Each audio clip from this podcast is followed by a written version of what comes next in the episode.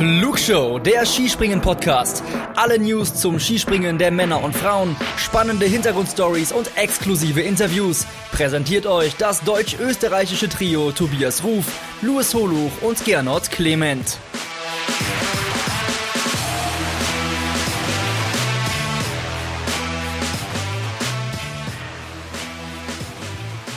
It's Ladies Time bei der Flugshow. Die Saison der Skispringerinnen, ja, sie steht gefühlt in den Startlöchern und wir wollen heute in der Vorschau auf den Weltcup 21-22 der Damen über wahnsinnig viele Themen sprechen. Wie gestaltet sich der Kalender? Was gibt es denn Neues? Was ist mit den Dauerthemen Skifliegen, Großschanze, das Verhältnis auch im, äh, zu den äh, Herren? Dann wollen wir über die, natürlich über die Athletinnen sprechen. Wer sind die Favoritinnen? Wer könnte uns überraschen? Und wie schaut es eigentlich bei den deutschen Damen aus?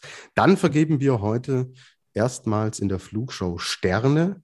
Wir tippen natürlich den Gesamtweltcup und den Nationenweltcup und beantworten wieder einmal die zahlreichen Fragen, die uns von euch erreicht haben. Ja, wir. Einmal bin ich das, Tobias Ruf von Chiemgau 24. Bei mir wie immer an meiner Seite und mit dabei ist Luis Holuch. Luis, hi, ich grüße dich.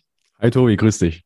So, und it's Ladies Time, deswegen haben wir uns weibliche Unterstützung geholt und freuen uns schon mit dir, liebe Ulrike Gräßler, heute über die anstehende Saison zu sprechen. Damit liebe Grüße und hallo, herzlich willkommen.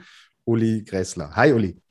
Hi, es freut mich natürlich, dass ihr an mich gedacht habt und natürlich rede ich gerne mit euch über den Kalender. Was so ansteht, hat sich ja doch viel getan und der Sommer Sommercompris war auch schon sehr spannend und ja, da freue ich mich, was ihr so mit mir besprechen möchtet und ob wir uns einig sind auf die Favoriten.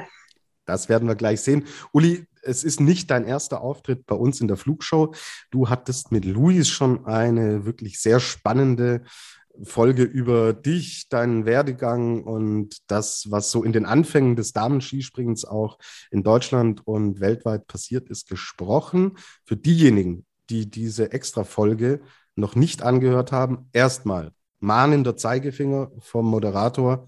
Hört's euch diese Folge an. Machen wir es so, ihr hört jetzt unsere Vorschau und danach geht ihr direkt zurück und hört nochmal das Gespräch zwischen Luis äh, und Uli an. Deswegen, Uli, für diejenigen, die es nicht gehört haben, vielleicht kurz zwei, drei Sätze noch zu dir, damit man es einordnen kann. Ja, wie du schon gesagt hast, ich bin Ulrike Kressler, äh, habe vor drei Jahren mit dem Skispringen aufgehört, äh, war davor lange dabei, bin 2003, äh, 2003 sage ich, 2000 aus Skiinternat nach Klingenthal damals gewechselt und da begann dann so langsam meine Karriere und natürlich auch das internationale Frauenskispringen hat sich in den gleichen Atemzug mitentwickelt.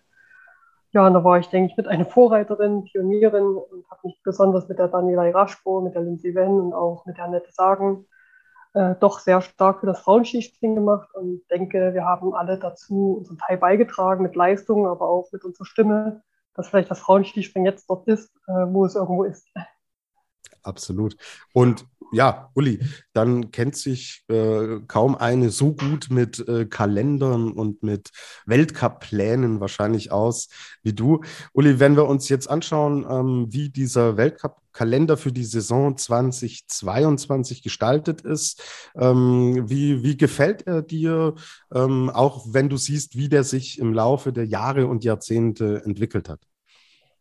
Ja, der gefällt mir erstmal ganz gut, äh, weil ja doch viele Wettkämpfe anstehen und was ich besonders schön finde, dass es im November losgeht und dann nicht sechs Wochen wieder Pause sind, sondern dass es dann eigentlich durchweg geht.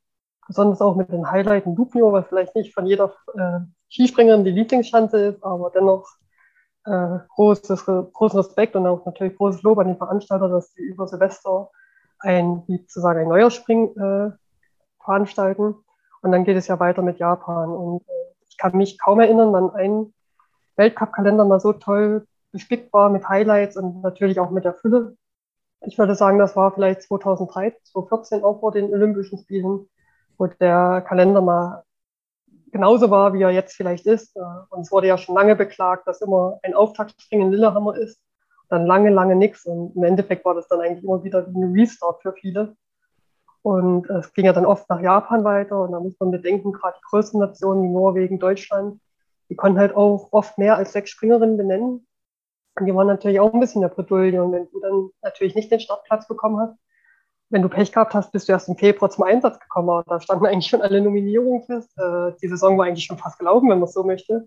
Und deswegen umso wichtiger ist das gerade für die Nationen, die auch viele Springerinnen stellen können, viele Wettkämpfe zu bieten. Und natürlich auch für die Springerinnen ist auch ein bisschen der Druck raus, nicht gleich am ersten Wettkampf alles zu zeigen und vielleicht schon das erste Nominierungsergebnis für die Olympischen Spiele äh, hervorzubringen, sondern man hat einfach mehrere Chancen und mehrere Chancen. Also ich habe mal gesehen, gerade die ersten Wettkampfsorte äh, unterschiedlicher könnten, glaube ich, die Chancen nicht sein. Also da denke ich, hat jede Springerin, die in einer guten Form ist, äh, eine Chance, auch wirklich ihr Potenzial zu zeigen und ist nicht nur auf Glück abhängig oder äh, auf einen besonders guten Tag, sondern hat wirklich die Möglichkeit, auf mehreren Chancen ihr Können zu präsentieren.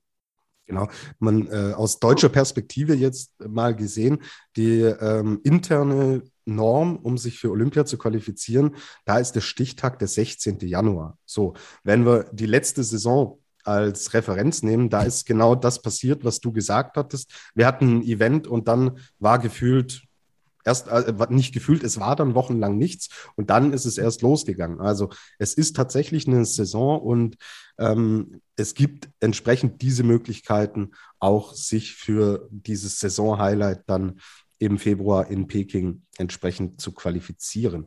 Ja, Luis, ähm, du hast natürlich den Kalender vom letzten Jahr auch noch genau im Blick. Da haben wir schon drüber gesprochen. Jetzt schauen wir uns diesen Kalender an. Die Uli hat schon einiges angedeutet. Was gibt es denn äh, konkret Neues? Auch wie bei den Herren, der Saisonauftakt findet erstmals in Russland statt, ähm, in Nizhny Tagil. Interessanterweise wird der ähm, co-organisiert, so möchte ich es mal nennen, vom chinesischen Verband. Die haben ja letztes Jahr oder letzte Saison nicht das Vergnügen gehabt, eine Olympia-Generalprobe quasi auszurichten, weil Peking ausgefallen ist und beteiligen sich jetzt eben an diesem Auftakt in Nizhny Tagil. Dann, was Uli auch richtig angesprochen hat, ist eben dieses, äh, nennen wir es mal Silvester Tournament. Also es gibt noch keinen offiziellen Namen für dieses Baby. Also diese Station in Ljubno mit zwei Einzelspringen, die dann erstmals in der Geschichte des Frauenskisprings im K.O.-Modus ausgetragen werden. Ähm, da haben wir auch die Besonderheit, dass, dass die einzigen beiden Springen sind im Saisonverlauf, wo 50 Springerinnen in den ersten Durchgang kommen und nicht 40 wie gewohnt. Dann haben wir äh, ganz neue Stationen, einmal Willingen als Generalprobe vor Olympia, was dann auch gleichzeitig die größte Chance im, im äh, Kalender sein wird. Und zusätzlich noch äh, Oberhof Mitte März, was dann auch der letzte Stop in Mitteleuropa sein wird. Und wir haben auch erstmals ein Teamspringen in Hinzenbach, was leider Gottes das einzige im Saisonverlauf sein wird. Mhm. Finde ich auch sehr schade. Hatten wir auch oft über, äh, drüber gesprochen, über die Teamspringen und was das auch für einen Effekt dann im Endeffekt führen auf das Damen-Skispringen hat. Hätten wir uns mehr gewünscht. Aber gut, es sind Entwicklungen erkennbar und das ist, denke ich, der erste große Pluspunkt, den man setzen kann. Ein Teamspringen wird es dann auch bei den Olympischen Spielen in Peking geben. Dort allerdings ist für die Damen dann nur ein Einzelwettbewerb angesetzt von der Normalschanze, während die Herren entsprechend von der Normal- und von der Großschanze springen. Also auch hier ist dann tatsächlich noch Nachholbedarf vorhanden. Ähm, Uli, dadurch, dass du die Schanzen dieser Welt kennst, wollen wir mit dir natürlich jetzt über ähm, die ein oder andere Schanze auch im Weltcup-Kalender sprechen. Welche der Schanzen und Stationen, die jetzt angesteuert werden in dieser Saison, wo würdest du sagen, sind, stellen, stellt die Schanze eine ganz besondere Herausforderung dar? Ich rede jetzt nicht dass es für die Damen oder äh, eine spezielle Herausforderung wäre, sondern insgesamt für einen Skispringer. Was sind denn hier die anspruchsvollen Chancen, die wir im Kalender im Endeffekt sehen und haben? Und ist vielleicht sogar eine Chance dabei, wo du sagst, boah, wenn ich da hingefahren bin, das hat mir nicht so großen Spaß bereitet. Naja, erstmal muss man ja sagen, wenn man in guter Form ist, dann macht jede Chance Spaß. Also ist wirklich so. okay. Und wenn man schlechter Form ist, dann macht auf einmal sogar die Lieblingsschanze keinen Spaß mehr, zumindest dann nicht mehr mit dem Wettkampfanlauf. Äh, das muss man natürlich auch deutlich sagen. Ja, ich denke, eine große Herausforderung wird nach wie vor trotzdem wieder Klingtal sein. Ähm, klar, wenn es im Sommer Grand so läuft, mit super Bedingungen, dann ist die Schanze gut springbar, aber man sieht ja auch manchmal sogar bei den Männern, wie die Schanze streuen kann und wenn dann noch schwierige Bedingungen dazukommen. Die Schanze ist nicht leicht, die verzeiht keine Fehler. Obwohl es eine schöne Schanze ist, man auch weite äh, Sprünge sehen kann, aber auf jeden Fall schon auch eine äh, große Herausforderung, beziehungsweise da sieht man vielleicht auch wirklich, wer sehr gut schon in Form ist. Lugno hatte ich ja auch schon mal erwähnt, ist eine sehr kleine Schanze mit einem sehr speziellen Tisch. Ich weiß, die haben die auch schon ein paar Mal umgebaut. Ich glaube, ich habe diese Endversion, bin ich auch nicht mehr gesprungen. Aber nach wie vor ist der Klick ähm, da und vor allem, aber es Lugno dafür sehr spannend, weil es eben eine kleine Schanze ist. Äh, viele Teilnehmerinnen da wieder sein werden. Ich denke, ich könnte sogar mir vorstellen, dass da 70, 80 Teilnehmerinnen sind. Deswegen ist es umso schöner, dass da wenigstens auf 50 in der Qualifikation schon mal eingegangen sind ja, dann Japan ist nach wie vor, äh, bin ich immer sehr gerne gewesen, aber ja, da brauchen wir auch das Quäntchen Glück. Und das habe ich ja vorhin schon gemeint, umso wichtiger ist ja, dass man davor auch schon Wettkämpfe hat, dass man überhaupt erstmal nach Japan kommt und äh, nicht bei vier Springen vielleicht Pech hat oder Glück hat, wie auch immer, und da ein Ergebnis ja springt, was vielleicht gar nicht äh, der Form entspricht. Willingen wird, denke ich, spannend, aber ähm, Willingen bin ich gesprungen, ist auch eine sehr schöne Schanze, äh, lässt sich sehr gut fliegen natürlich. Aber auch da äh, müssen die Bedingungen auf jeden Fall mitspielen. Und äh, das hoffe ich natürlich sehr für die Frauen, dass die da weite Flüge zeigen können und dass auch natürlich äh, das Feld nicht zu weit auseinanderklafft. Das ist natürlich immer so die Herausforderung bei größeren Schanzen, dass es auch spannende Wettkämpfe bleiben. Ja, ich denke mal, Lillehammer äh, kennt jeder Oslo. Oslo ist natürlich auch immer sehr speziell. Kennt man natürlich aus den letzten Jahren ja, das ist auch wirklich so eine Chance, auch wenn ich immer über Bedingungen rede und man das eigentlich immer gar nicht so möchte, aber auch da ist es einfach entscheidend, passen die Bedingungen, macht das Springen jeder Spaß, obwohl es vielleicht auch nicht so eine einfache Chance ist, die kommt auch sehr gewaltig rüber immer, muss ich sagen, obwohl es ja gar nicht eine der Großchancen ist äh, für die 120er, aber die fand ich immer sehr imposant, sage ich mal. Mhm. Und dann ähm, Oberhof ähm, bin ich leider die Große nicht gesprungen, und das wird spannend, ob der Wettkampf im März dann noch stattfindet bei den Klimaverhältnissen. Ich drücke natürlich die Daumen. Ähm, aber bis dahin ist es ja noch lang und wer weiß, was noch alles auf uns zukommt. Gerade auch, äh, was vielleicht keiner mehr hören kann, aber die Corona-Politik. Ja, da wird es vielleicht doch noch das eine oder andere Springen verschieben oder ausfallen lassen, was ich nicht hoffe. Aber wenn alles stattfindet, ja, dann ist es auf jeden Fall ein schönes, äh, ja, ein schöner Winter für die Frauen absolut. Das sind, glaube ich, Luis, das hatten wir auch bei der Saisonvorschau der Herren. Gerade hinter den japanischen Weltcups müssen wir, glaube ich, auch Fragezeichen setzen. Da haben unter Corona-Bedingungen noch überhaupt keine Weltcups stattgefunden. Da ist die Politik ohnehin so, dass man sagt, ja, eher streicht man das und geht da äh, in Richtung Vorsicht. Hat man ja auch in Bezug auf die Olympischen Spiele, die lange auf der Kippe standen, gesehen. Also ich glaube, die können wir noch nicht fest im Kalender verbuchen. Wäre natürlich super, wenn es klappt, aus mehreren äh, Perspektiven. Aber da, glaube ich, können wir noch ein Fragezeichen setzen. Und Uli, du hast schon völlig richtig gesagt. Keiner weiß, wie es weitergeht und wie es dann genau umgesetzt werden kann. Aber sind wir mal zuversichtlich und freuen uns auf hoffentlich eine tolle Saison. Was mir jetzt auffällt, ähm, die Anzahl der Großschanzen-Events, die ist doch jetzt merklich gestiegen. Ähm, wie, wie beurteilt ihr denn das Verhältnis normal Großschanze? Luis, vielleicht du, du siehst ja die Kalender auch regelmäßig. Es ist jetzt doch deutlich äh, ja, ausgewogener, um es mal nett zu formulieren. Ja, und ich finde das Verhältnis sehr gut. Also das war im Grunde genommen ja auch das, was sich Sarah Hendrickson als Athletensprecherin auf die Fahnen geschrieben hat, dass sie eine annähernde Balance herstellen möchte zwischen äh, Normal- und Großschanze. Hat mich in dem Fall auch an euren äh, Ski Alpin Podcast äh, erinnert, weil ihr ja da auch über die Ausgeglichenheiten in den Disziplinen gesprochen habt. Und ich finde, dass man hier einen sehr guten Mittelweg gefunden hat. Ähm, man kommt auch nicht zu schwierig in das Jahr hinein. Ähm, Nizhny Tagil ist eine Normalschanze, die auch alle kennen. Dann in Lillehammer hat man sowohl Normal- als auch Großschanze in der zweiten Station. Das finde ich super. Ähm, Klingenthal hat Uli gesagt, ja, wird eine Herausforderung, aber dann hast du bis Japan erstmal nur ähm, Normalschanzen so. Und ähm, es wird auch hinten raus, finde ich, nicht zu kompliziert, ähm, auch weil die Raw Air dieses Jahr ja durchaus abgespeckt ist. Und hinten raus mit der Bluebird hat man auch wieder Chancen, die bekannt sind. Von daher ähm, finde ich den Kalender so insgesamt sehr gelungen. Ähm, natürlich muss man jetzt abwarten, wie es mit Japan ist. Wäre natürlich schade, würde das ausfallen, weil dann hast du doch wieder diese vier Wochen Pause. Ähm, und das einzige Wochenende, was ja frei bleibt, ist zwischen Sau und, und Willingen, was allerdings auch nur dran lag, dass die FIS ähm, für etwaige Veranstalter nach dem Herbstmeeting da eine sehr enge Deadline gesetzt hat. Also die hatten nicht mal eine Woche Zeit, da irgendwie einen Termin zu finden oder einen Ausrichter und dementsprechend bleibt das Wochenende äh, frei. Könnte natürlich aber ein willkommener Ausweichtermin sein, sollte doch noch irgendwas ausfallen. Mhm. Und weiß ich nicht, Uli, wie ist es denn, wenn man dann aus Japan zurückkommt? Ähm, tut es dann nicht auch gut zu sagen, man hat dann erstmal ein paar Tage sich wieder zu akklimatisieren, sich wieder auch der Uhrzeit mäßig anzupassen und nicht gleich wieder weiter an den nächsten äh, Standort. Wie war es denn zu deiner Zeit, wenn du aus Japan dann wieder zurückgekommen bist? Also man nimmt das natürlich immer so hin, wie es ist und macht das Beste draußen. Aber ich denke schon, man ist ja zwei Wochen in Japan, man hat ja seinen Fokus doch komplett angepasst. Ähm, meistens ist man ja dann doch erst Montag oder Dienstag zurückgekommen und ist dann schon wieder Donnerstag zum nächsten Wettkampfsort gereist. Ich denke, das ist auch für einige Springerinnen dann die Chance, die vielleicht gerade auch nicht so in ihrer Form sind oder suchen noch ein bisschen, auch nochmal das Wochenende zu nutzen, irgendwo zu trainieren, auf einer Schanze in Ruhe, weil sonst ist man ja doch einmal in dem Wettkampfzirkus drin.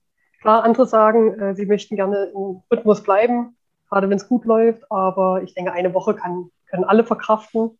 Ähm, Somalia dann auch gerade für die Favoriten schon wichtige Pressetermine anstehen. Also es wird ja auch immer mehr anstatt weniger.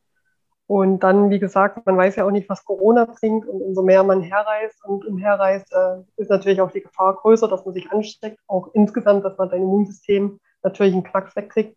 Und ich denke, da ist das vielleicht auch erstmal gar nicht so verkehrt, erstmal ein freies Wochenende zu haben. Natürlich wäre es schade, wenn Japan ausfällt. Dann hat man ganz schön viele freie Wochenenden, aber vielleicht lässt sich ja dann die FIS noch was einfallen. Und was ich noch sagen wollte, ich finde das auch sehr schön, dass der Einstieg eigentlich mit kleineren Schanzen gewählt worden ist. Zumal ja die Olympischen Spiele auch auf einer Normalschanze stattfinden. Das darf man ja nicht vergessen. Und äh, da sollen ja auch dann die Ergebnisse hervorgebracht werden. Ich glaube, ich als Trainerin, also wenn ich Trainerin wäre, würde ich auch natürlich gucken, wo die Ergebnisse ersprungen worden sind. Weil, was nützt mir jetzt zum Beispiel eine Athletin, die zwar auf der Großschanze immer Top 10 springt oder Top 8 oder ganz vorne dabei ist, aber auf einer Normalschanze wirklich äh, vielleicht nicht so ihre Form zeigen kann. Und ich meine, das muss jeder Trainer oder jede Trainerin selber wissen, aber ich persönlich würde da schon mein Hauptmerkmal auf die Normalschanze legen und äh, da abwägen. Und ich finde es auch wichtig, äh, dass Normalschanzen auch noch drinne bleiben und dass das wirklich so 50-50 wird. Man darf ja nicht vergessen, man muss auch den Nachwuchs heranführen weiterhin. Weil es gibt ja leider ein Frauenskispringen, was ich noch sehr schade finde und was eigentlich der nächste große Schritt wäre, alle möchten ja Ski fliegen und dies und jenes und nur mehr, aber man darf auch nicht vergessen, man braucht unbedingt endlich eine zweite gute COC-Reihe, äh, wo mehrere Wettkämpfe sind, dass gerade auch stärkere Nationen, ähm, die viele Springerinnen haben oder auch gerade Springern, ich weiß ja selber, wie es ist, wenn man verletzt war und dann muss man gleich in den Weltcup einsteigen, sondern wo man wirklich auch mal Zeit hat, sich in Ruhe aufzubauen äh, in so einem COC-Springen. Man sieht ja bei den Männern, dass dann doch einige den Sprung übers COC springen, wieder in den Weltcup schaffen und sogar die Form mitbringen. Und ich denke, das wäre noch ein ganz entscheidender Schritt, äh, dass sich das Frauenskispringen auch insgesamt dadurch weiterentwickeln kann. Ja, sehr, sehr interessanter Punkt. Ähm, jetzt wollen wir diese Balance, äh, Normalschanze, Großschanze haben wir für den Weltcup jetzt schon durchgesprochen. Lass uns aber dann kurz auf Olympia ähm, und insgesamt auf große Ereignisse dann auch zu, zu sprechen kommen. Ähm, gezielt jetzt am Beispiel Olympia. Ähm, Mai, es wäre dann tatsächlich, äh, wer es von den Damen nicht ins Mix-Team schafft, der würde dann letztlich nur für dieses eine Event Normalschanze ja, diesen Aufwand dann auch betreiben müssen und äh, dann im Endeffekt zur Olympia zu fahren. Äh, tut, tut wahrscheinlich auch ein bisschen weh, oder? Zu sehen, dass sich da noch nichts weiterentwickelt hat und man da immer noch so stiefmütterlich herangeht weil im Weltcup sieht man ja, Großschanzen etablieren sich im Damenskispringen. Olympia aber sagt man, nee, äh, da trauen wir ihnen wahrscheinlich nur die Normalstanze zu. Ähm, wie, wie, wie, glaubst du, ist das denn für die Springerin? Das macht es wahrscheinlich auch nicht leichter, oder? Äh, naja, man darf aber auch mal nicht vergessen, äh, wir waren 2014 das erste Mal überhaupt dabei. Äh, das war ein langer Kampf. Ich meine, viele Sportarten kennen das, dass sie eigentlich nur für ein Wettkampf angereist sind und das war's dann. Entweder man gewinnt da was oder man verliert. Und habe ich ja schon immer gesagt, äh, natürlich nimmt es auch viel Druck raus. Man kann auch mit einer bestechenden Form zu Olympischen Spielen reisen. Hat an dem Tag nicht das Quäntchen Glück oder auch einfach nicht seinen besten Sprung gezeigt und dann reist man ab und wartet wieder vier Jahre. Äh, man kann ja zum Beispiel mal Sarah Takanashi fragen, wie es 2014 da ging. Wäre vielleicht noch ein Großereignis gewesen, auch eine Großschanze, klar, wäre das noch für sie eine Chance gewesen und hätte sie vielleicht auch eine Medaille noch gewonnen. Äh, andererseits darf man nicht vergessen, man, ich glaube, wir können schon glücklich schätzen, dass das Mixteam das jetzt schon reingeschafft hat. Man sieht das ja auch in vielen anderen Sportarten, wie schnell das jetzt doch ging, wenn man weiß, wie äh, vorher die Mühlen dort gemalt haben im IOC. Und ich denke, äh, das Großschanzenereignis, und für mich wäre eigentlich noch viel wichtiger das Teamspringen auf einer Normalschanze, weil dann einfach mehrere Athleten die Chance haben und natürlich auch die Nation noch mehr gezwungen sind, nicht nur eine oder zwei Springerinnen zu fördern, sondern ein ganzes Team. Also, dass man wirklich schaut, man hat sechs gute, stabile Springerinnen. Äh, das wäre für mich eigentlich fast schöner und ich glaube, das würden sich auch viele Springerinnen mehr wünschen, das Teamspringen, als vielleicht die Großschanze. Aber ich denke, das ist eine Frage der Zeit. Dann ist es vielleicht bei den nächsten Olympischen Spielen dabei. Man hat ja gesehen, wie schnell es jetzt bei den Weltmeisterschaften ging. 2019 äh, hat man auch gesagt, kein Teamspringen und dann wurde es Holter die Polter von einem Moment auf den anderen entschieden. Und eigentlich sind das schon die Voraussetzungen für das Teamspringen für die nächsten Olympischen Spiele. Es war zweimal bei Weltmeisterschaften dabei. Ja, absolut. Gut, dann sind wir da geduldig und hoffen auf Olympia 2026, dann in Mailand und Cortina, dann Pezzo. Ja, ähm, Luis, gibt es bei dir noch irgendwelche Punkte, wo du sagst, der Kalender ist noch äh, ausbaufähig?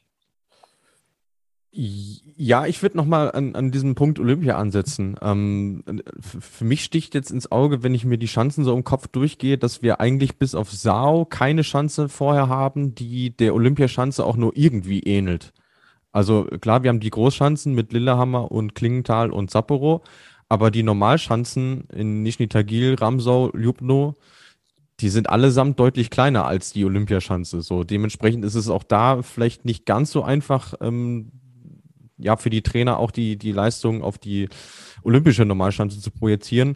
Und was auch auffällig ist, dass wir die beiden Mixteam-Springen im Saisonverlauf haben. Eins in Willingen und eins in äh, Oslo. Beides auf der Großschanze, was ich per se erstmal cool finde. Bin da aber auch bei Uli, dass es auf einer Normalschanze dem Damenskispringen in der aktuellen Phase nochmal mehr helfen würde. Also selbst für dieses Mixteam-Springen, obwohl du eine Generalprobe hast, hast du wiederum auch keine Generalprobe. Okay. Ähm, ja, sind, sind alles dann auch spannende Aspekte, aber Mai, Uli, die Schanze in Peking kennt letztlich keiner. Deswegen kann man da nicht von Vor- oder Nachteil wahrscheinlich auch sprechen.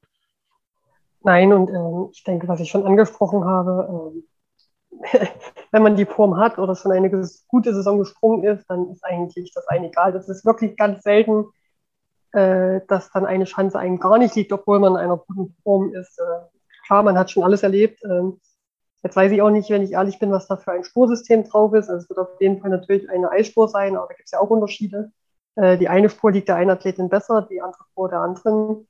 Es ist natürlich bei den Eisspuren immer mal noch ein bisschen der Nachteil, wenn ein bisschen mildere Temperaturen sind oder es schneit oder regnet, dass die ersten Springerinnen eigentlich schon von vornherein keine Chance haben und die Spur dann meistens schneller wird oder langsamer. Das sind alles so Aspekte. Ähm, und, aber ich denke, wie gesagt, wenn man in einer guten Form anreist, dann, dann kommt man bestimmt auch mit der Schanze zurecht. Und also ich muss sagen, persönlich, mir hat das nie was gebracht, ob ich davor gesprungen bin oder nicht. Klar, man kennt die Schanze, aber ein halbes Jahr später kann schon wieder alles anders ausschauen. Und äh, die neuen Schanzen sind ja doch dann immer irgendwo äh, auch viel nach Oberstdorf, sag ich mal, nachgebaut oder ähneln sich ja dann doch viele Schanzen, so nicht agil und so. Das ist ja irgendwo alle ja, nicht sind nicht die gleichen Schanzen, aber irgendwo alle der FIS-Norm entsprechend natürlich angepasst und ähneln sich dann doch sehr. Gegensatz jetzt, wenn man davor sieht, äh, Lugno, Gegensatz zu Ramsau, Hinzenbach, das sind alles so unterschiedliche Schanzen und hm. Klingenthal. Aber ich denke gerade wie Oberstdorf, nicht die Tagil, ich schätze auch Peking, die werden sich alle irgendwo ähneln. Oder wie siehst du das? Äh, ja, allein von der Größe her auf jeden Fall schon mal, ja. Also es weiß natürlich jetzt keiner, wie die, wie die ist, aber äh, ich glaube, wir sind uns alle einig, dass diese, diese Sprungschanzennorm, die es von der FIS gibt, dass die die Schanzen ja deutlich näher aneinander bringt, als das früher so der Fall war. Also so wirklich so eigenartige Schanzen ähm, gibt es ja immer weniger und ich finde, davon haben wir im Damenweltcup äh, mit den Namen, die du gerade schon genannt hast, schon sehr viele. Obwohl das auch immer schön war, ne? Also da hatte jede Athletin oder jeder Athlet, man darf ja nicht nur von den Frauen sprechen, äh, doch seine Chance immer mal gewittert und das hat es ja dann doch immer mal spannend gemacht, muss ich auch sagen. Es hatte schon auch irgendwo was und eigentlich ist ja schön, dass doch noch ein bisschen Abwechslung drin ist. Ja, also ich meine, wir haben es in der Herrenvorschau auch angesprochen, ähm, dass da wenig Bewegung drin ist. Deswegen finde ich, man hat bei den Damen schon einen sehr guten Mix. Ja. Äh, letzte Frage jetzt dann auch noch zum Thema Olympia und zu den Schanzen. Hat die Höhenlage, Uli, irgendeinen Einfluss? Also wir sind 1700 äh, Meter über Meeresspiegel. Beeinflusst das den Sport Skispringen in einer gewissen Weise? Ja, jetzt werden viele sagen, was soll das beeinflussen? Aber umso höher man ist, äh, ja, haben auch die leichteren Springer wieder oder die auch kleineren, die sind ja dann von vorne ein leichter, auch einen größeren Vorteil. Und das war ja schon dazu bei den Weltmeisterschaften zu sehen. Liegt ja auch relativ hoch. Ähm, was waren, wo waren Olympische Spiele noch? War Vancouver oder Salt Lake City, die auch ziemlich hoch liegen. Ja, ja. Ja, wie gesagt, Salt Lake City, ähm, ja, da spielt das Gewicht vielleicht dann doch noch mal ein bisschen mehr eine Rolle. Äh, aber ansonsten ist es, glaube ich, für die Kombinierer oder für die Langläufer noch mal entscheidender als für die Springer. Absolut, da ist Ausdauersportart in der Höhenlage. Nochmal ein anderes Thema. So, jetzt gehen wir mal ein bisschen weg vom Kalender und von Olympia und widmen uns den Athletinnen. Luis, ja, du darfst jetzt erstmal das Lazarett im Endeffekt vorlesen. Wer fällt denn für diese Saison aus? Da gibt es ja durchaus den einen oder anderen prominenten Namen. Ja, ich würde sagen, dann fangen wir mit der prominentesten an.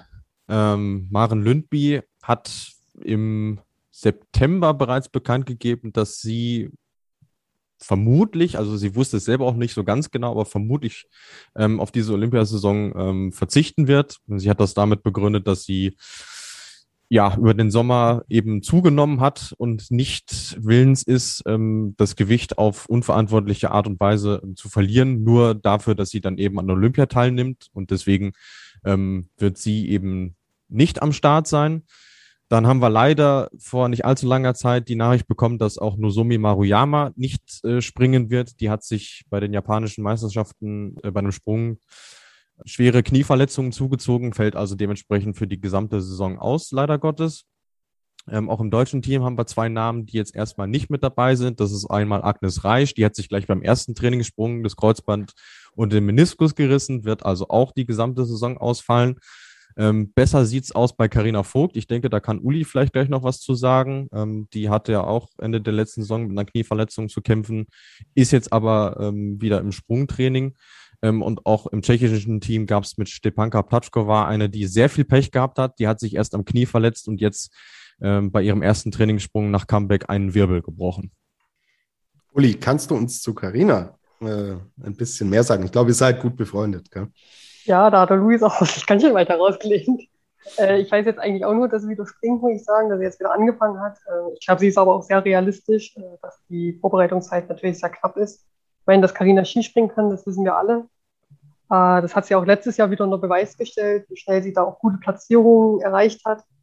Aber es wird natürlich nicht einfacher. Die Konkurrenz rückt immer mehr zusammen. Klar, jetzt kann man sagen, das deutsche Team ist vielleicht nicht ganz so stark wie vor vier Jahren. Da wird es vielleicht, ja, leicht ist es nie, aber leichter sein, vielleicht doch ein Platz noch zu ergattern für das olympische äh, Team. Aber äh, ich glaube, sie steht schon vor einer großen Herausforderung. Äh, Jetzt weiß ich nicht, ob sie wirklich die ersten Weltcups gleich bestreitet. Ich denke mal, für sie ist dann vielleicht auch erstmal ein Vorteil, dass es mit Normalschanzen losgeht und nicht gleich mit Klinktal oder Willingen oder 140er in Lillehammer.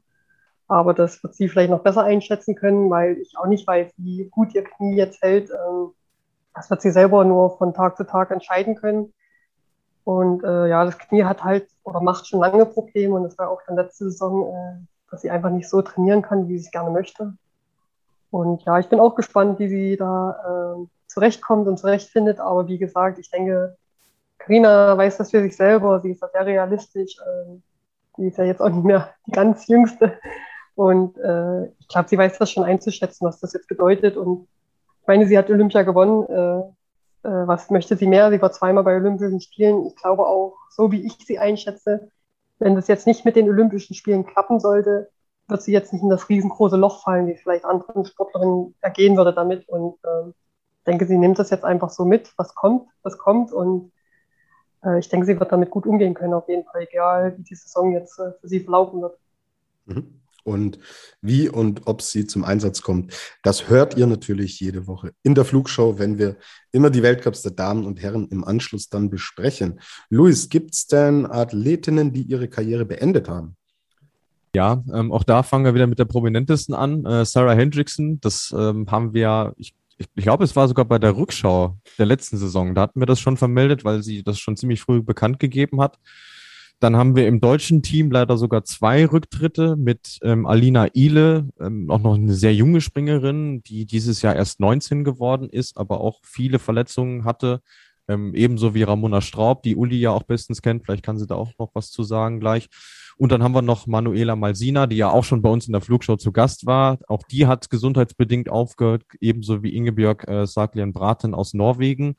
Und ein etwas anderer Fall war noch bei Lucille Morat aus Frankreich. Zu der hatten wir ja auch sogar Hörerfragen beantwortet. Auch die ist nicht mehr mit dabei. Die hat äh, eine Berufsausbildung eingeschlagen und äh, sich dem Skispringen eben abgewendet. Okay, danke für die Übersicht. Ähm, Uli, weißt du da, weißt du Näheres, was Luis gerade angedeutet hatte? Äh, mit Ramona, ich glaube, das war auch äh, absehbar. Sie hat ja 2019 noch das Gold in Seefeld gewonnen weiß aber, dass ihr da gesundheitlich auch nicht so gut ging, dass sie sich da auch schon ganz schön durchgekämpft hat. Und ich glaube, sie war damals selber überrascht, wie gut sie da Ski gesprungen ist. Und äh, sie hat ja auch leider viele Knieverletzungen gehabt. Und ich denke, das äh, hat sie jetzt auch für sich entschieden, dass der Körper das vielleicht nicht mehr ganz so mitmacht und dass sie auch nicht mehr alles für jeden Preis, also es klingt jetzt immer, wenn man nicht mehr alles dafür geben will. Ich glaube schon, dass sie hätte alles gerne dafür gegeben, aber nicht um jeden Preis. Und äh, man darf ja nicht vergessen, man lebt ja doch noch eine ganze Weile und äh, das hat sie dann, denke ich, einfach für sich entschieden und ich glaube, Ramona ist auch ganz glücklich mit. Und wie gesagt, sie ist einmal Weltmeisterin gewesen, äh, hat auch eine tolle Karriere zum Schluss gehabt, äh, gerade auch bei den Olympien 2008 ein Top-Ergebnis. Und ich denke, sie war damit einfach zufrieden und konnte auch mit gutem Gewissen aufhören.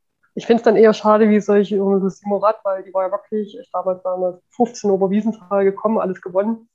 Also wirklich ein Talent.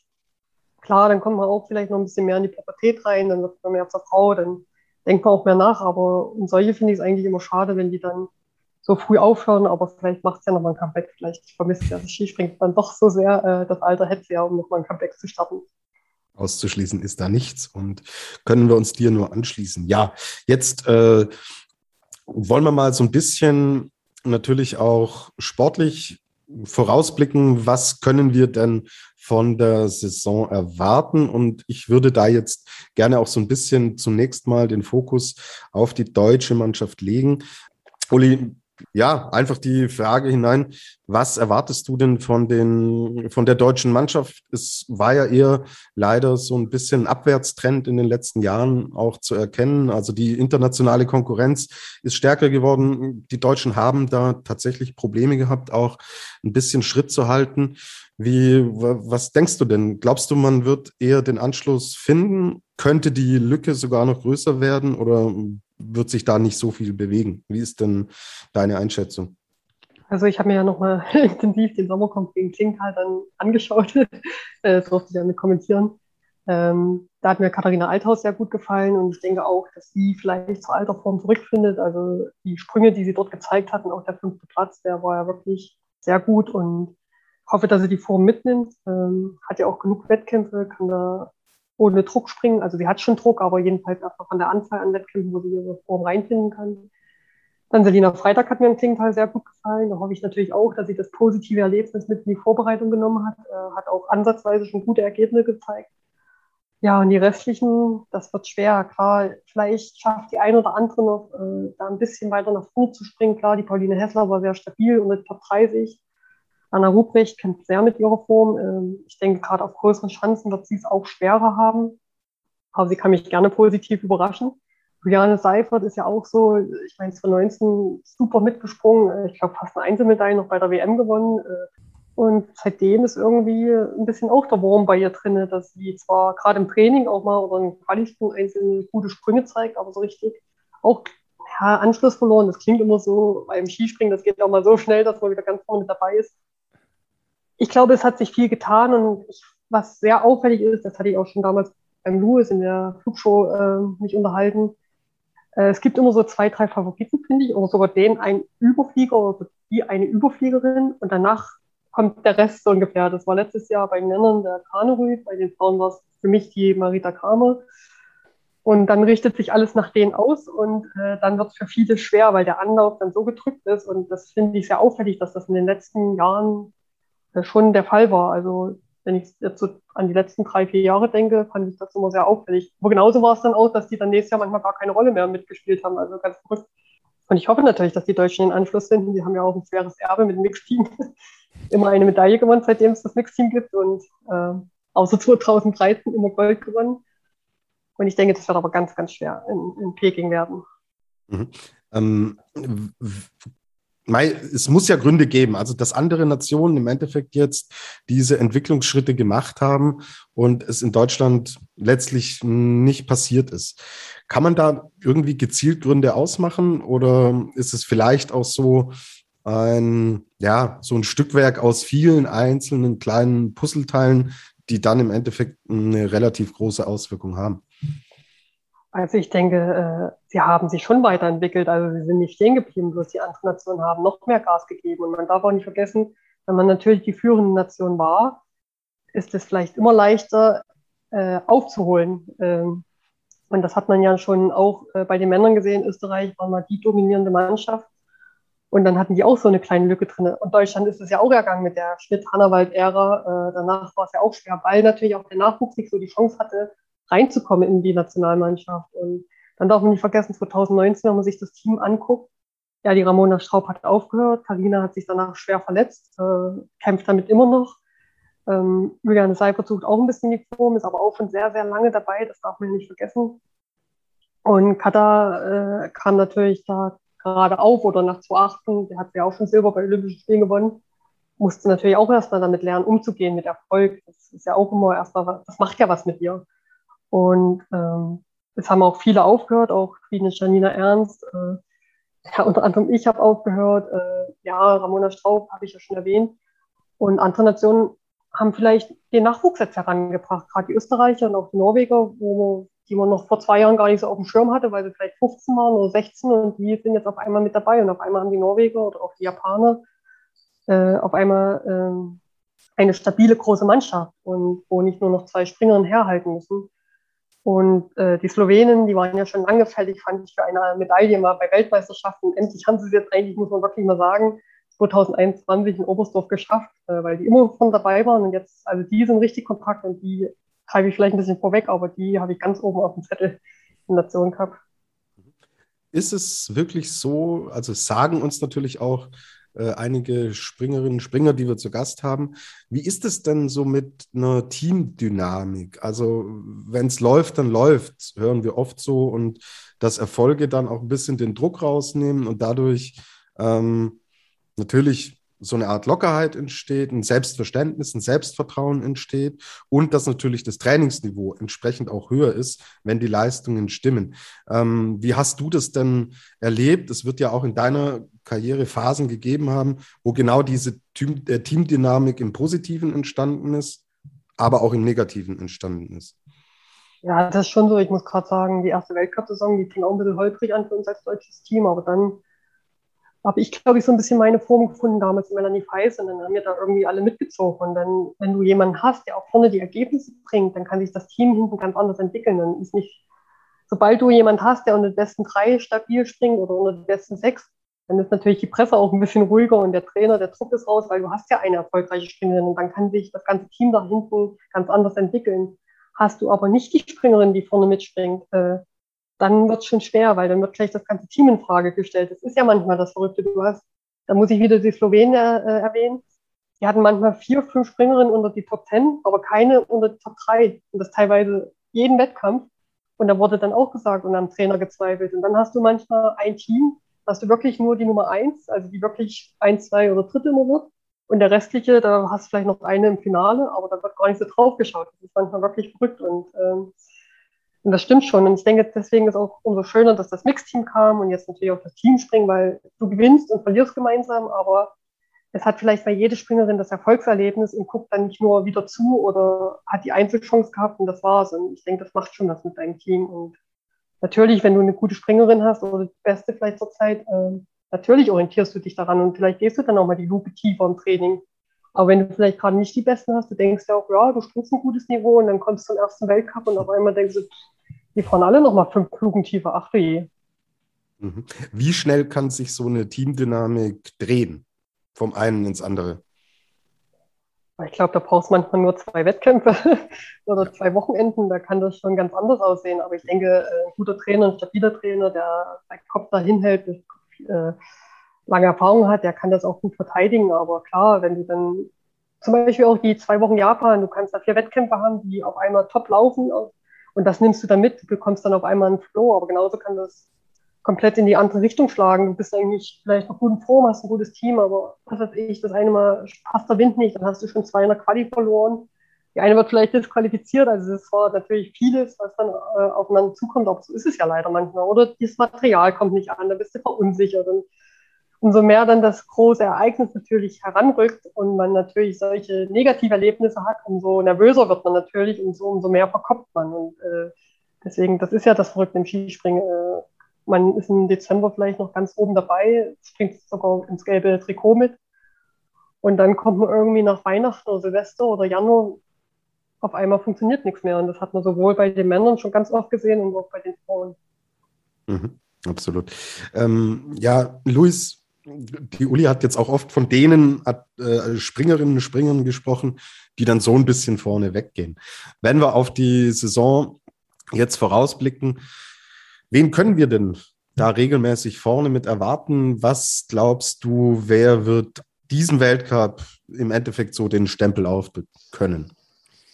Ich, ich würde erstmal mit Qualitätskriterien anfangen. Ich würde sagen, diejenigen, die vorne mitmischen wollen, müssen auch auf den Großschanzen abliefern. Ähm, Uli hat ja eben auch angesprochen, dass es Springerinnen gibt, die ähm, vielleicht nur auf einem der beiden Schanzentypen, also entweder auf Normal- oder auf Großschanzen klarkommen.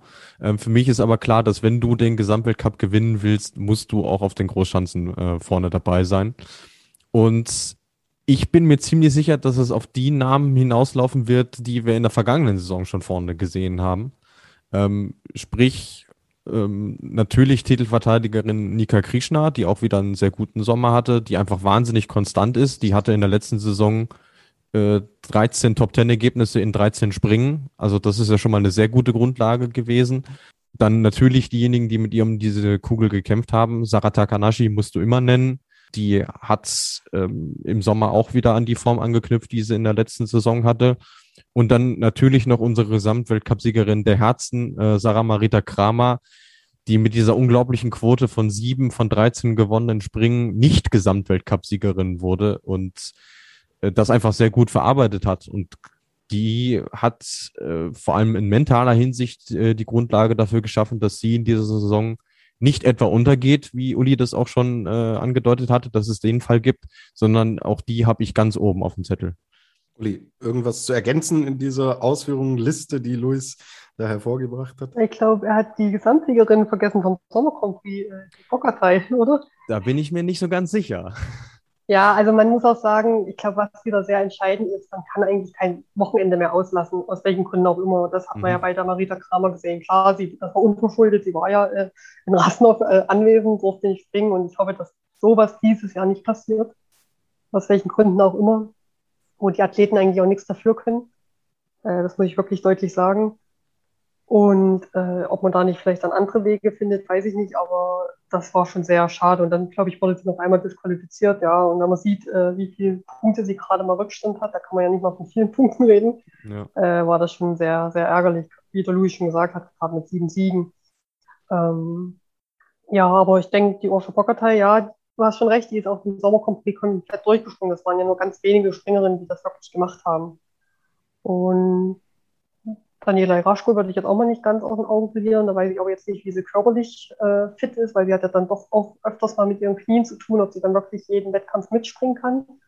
Aber ja, seitdem ich Daniela kenne, äh, schlechter als Top 6 war sie nie, glaube ich, so ungefähr insgesamt, wenn sie alles gesprungen ist. Also das ist schon ja eine für mich die besten Springerinnen überhaupt. Ähm, und vielleicht schafft ja die Katharina irgendwo äh, ein Lottchen mitzusprechen, wenn sie wirklich so auftritt, wie sie in Klingtal aufgetreten ist dann kann sie natürlich da auch äh, vielleicht nicht um die große Kugel mitkämpfen, das weiß ich nicht, aber vielleicht um die besten drei, besten fünf mitspringen. Das denke ich schon, dass das eventuell möglich ist, wenn sie so die Form präsentiert, wie sie in Klingtal gezeigt hat.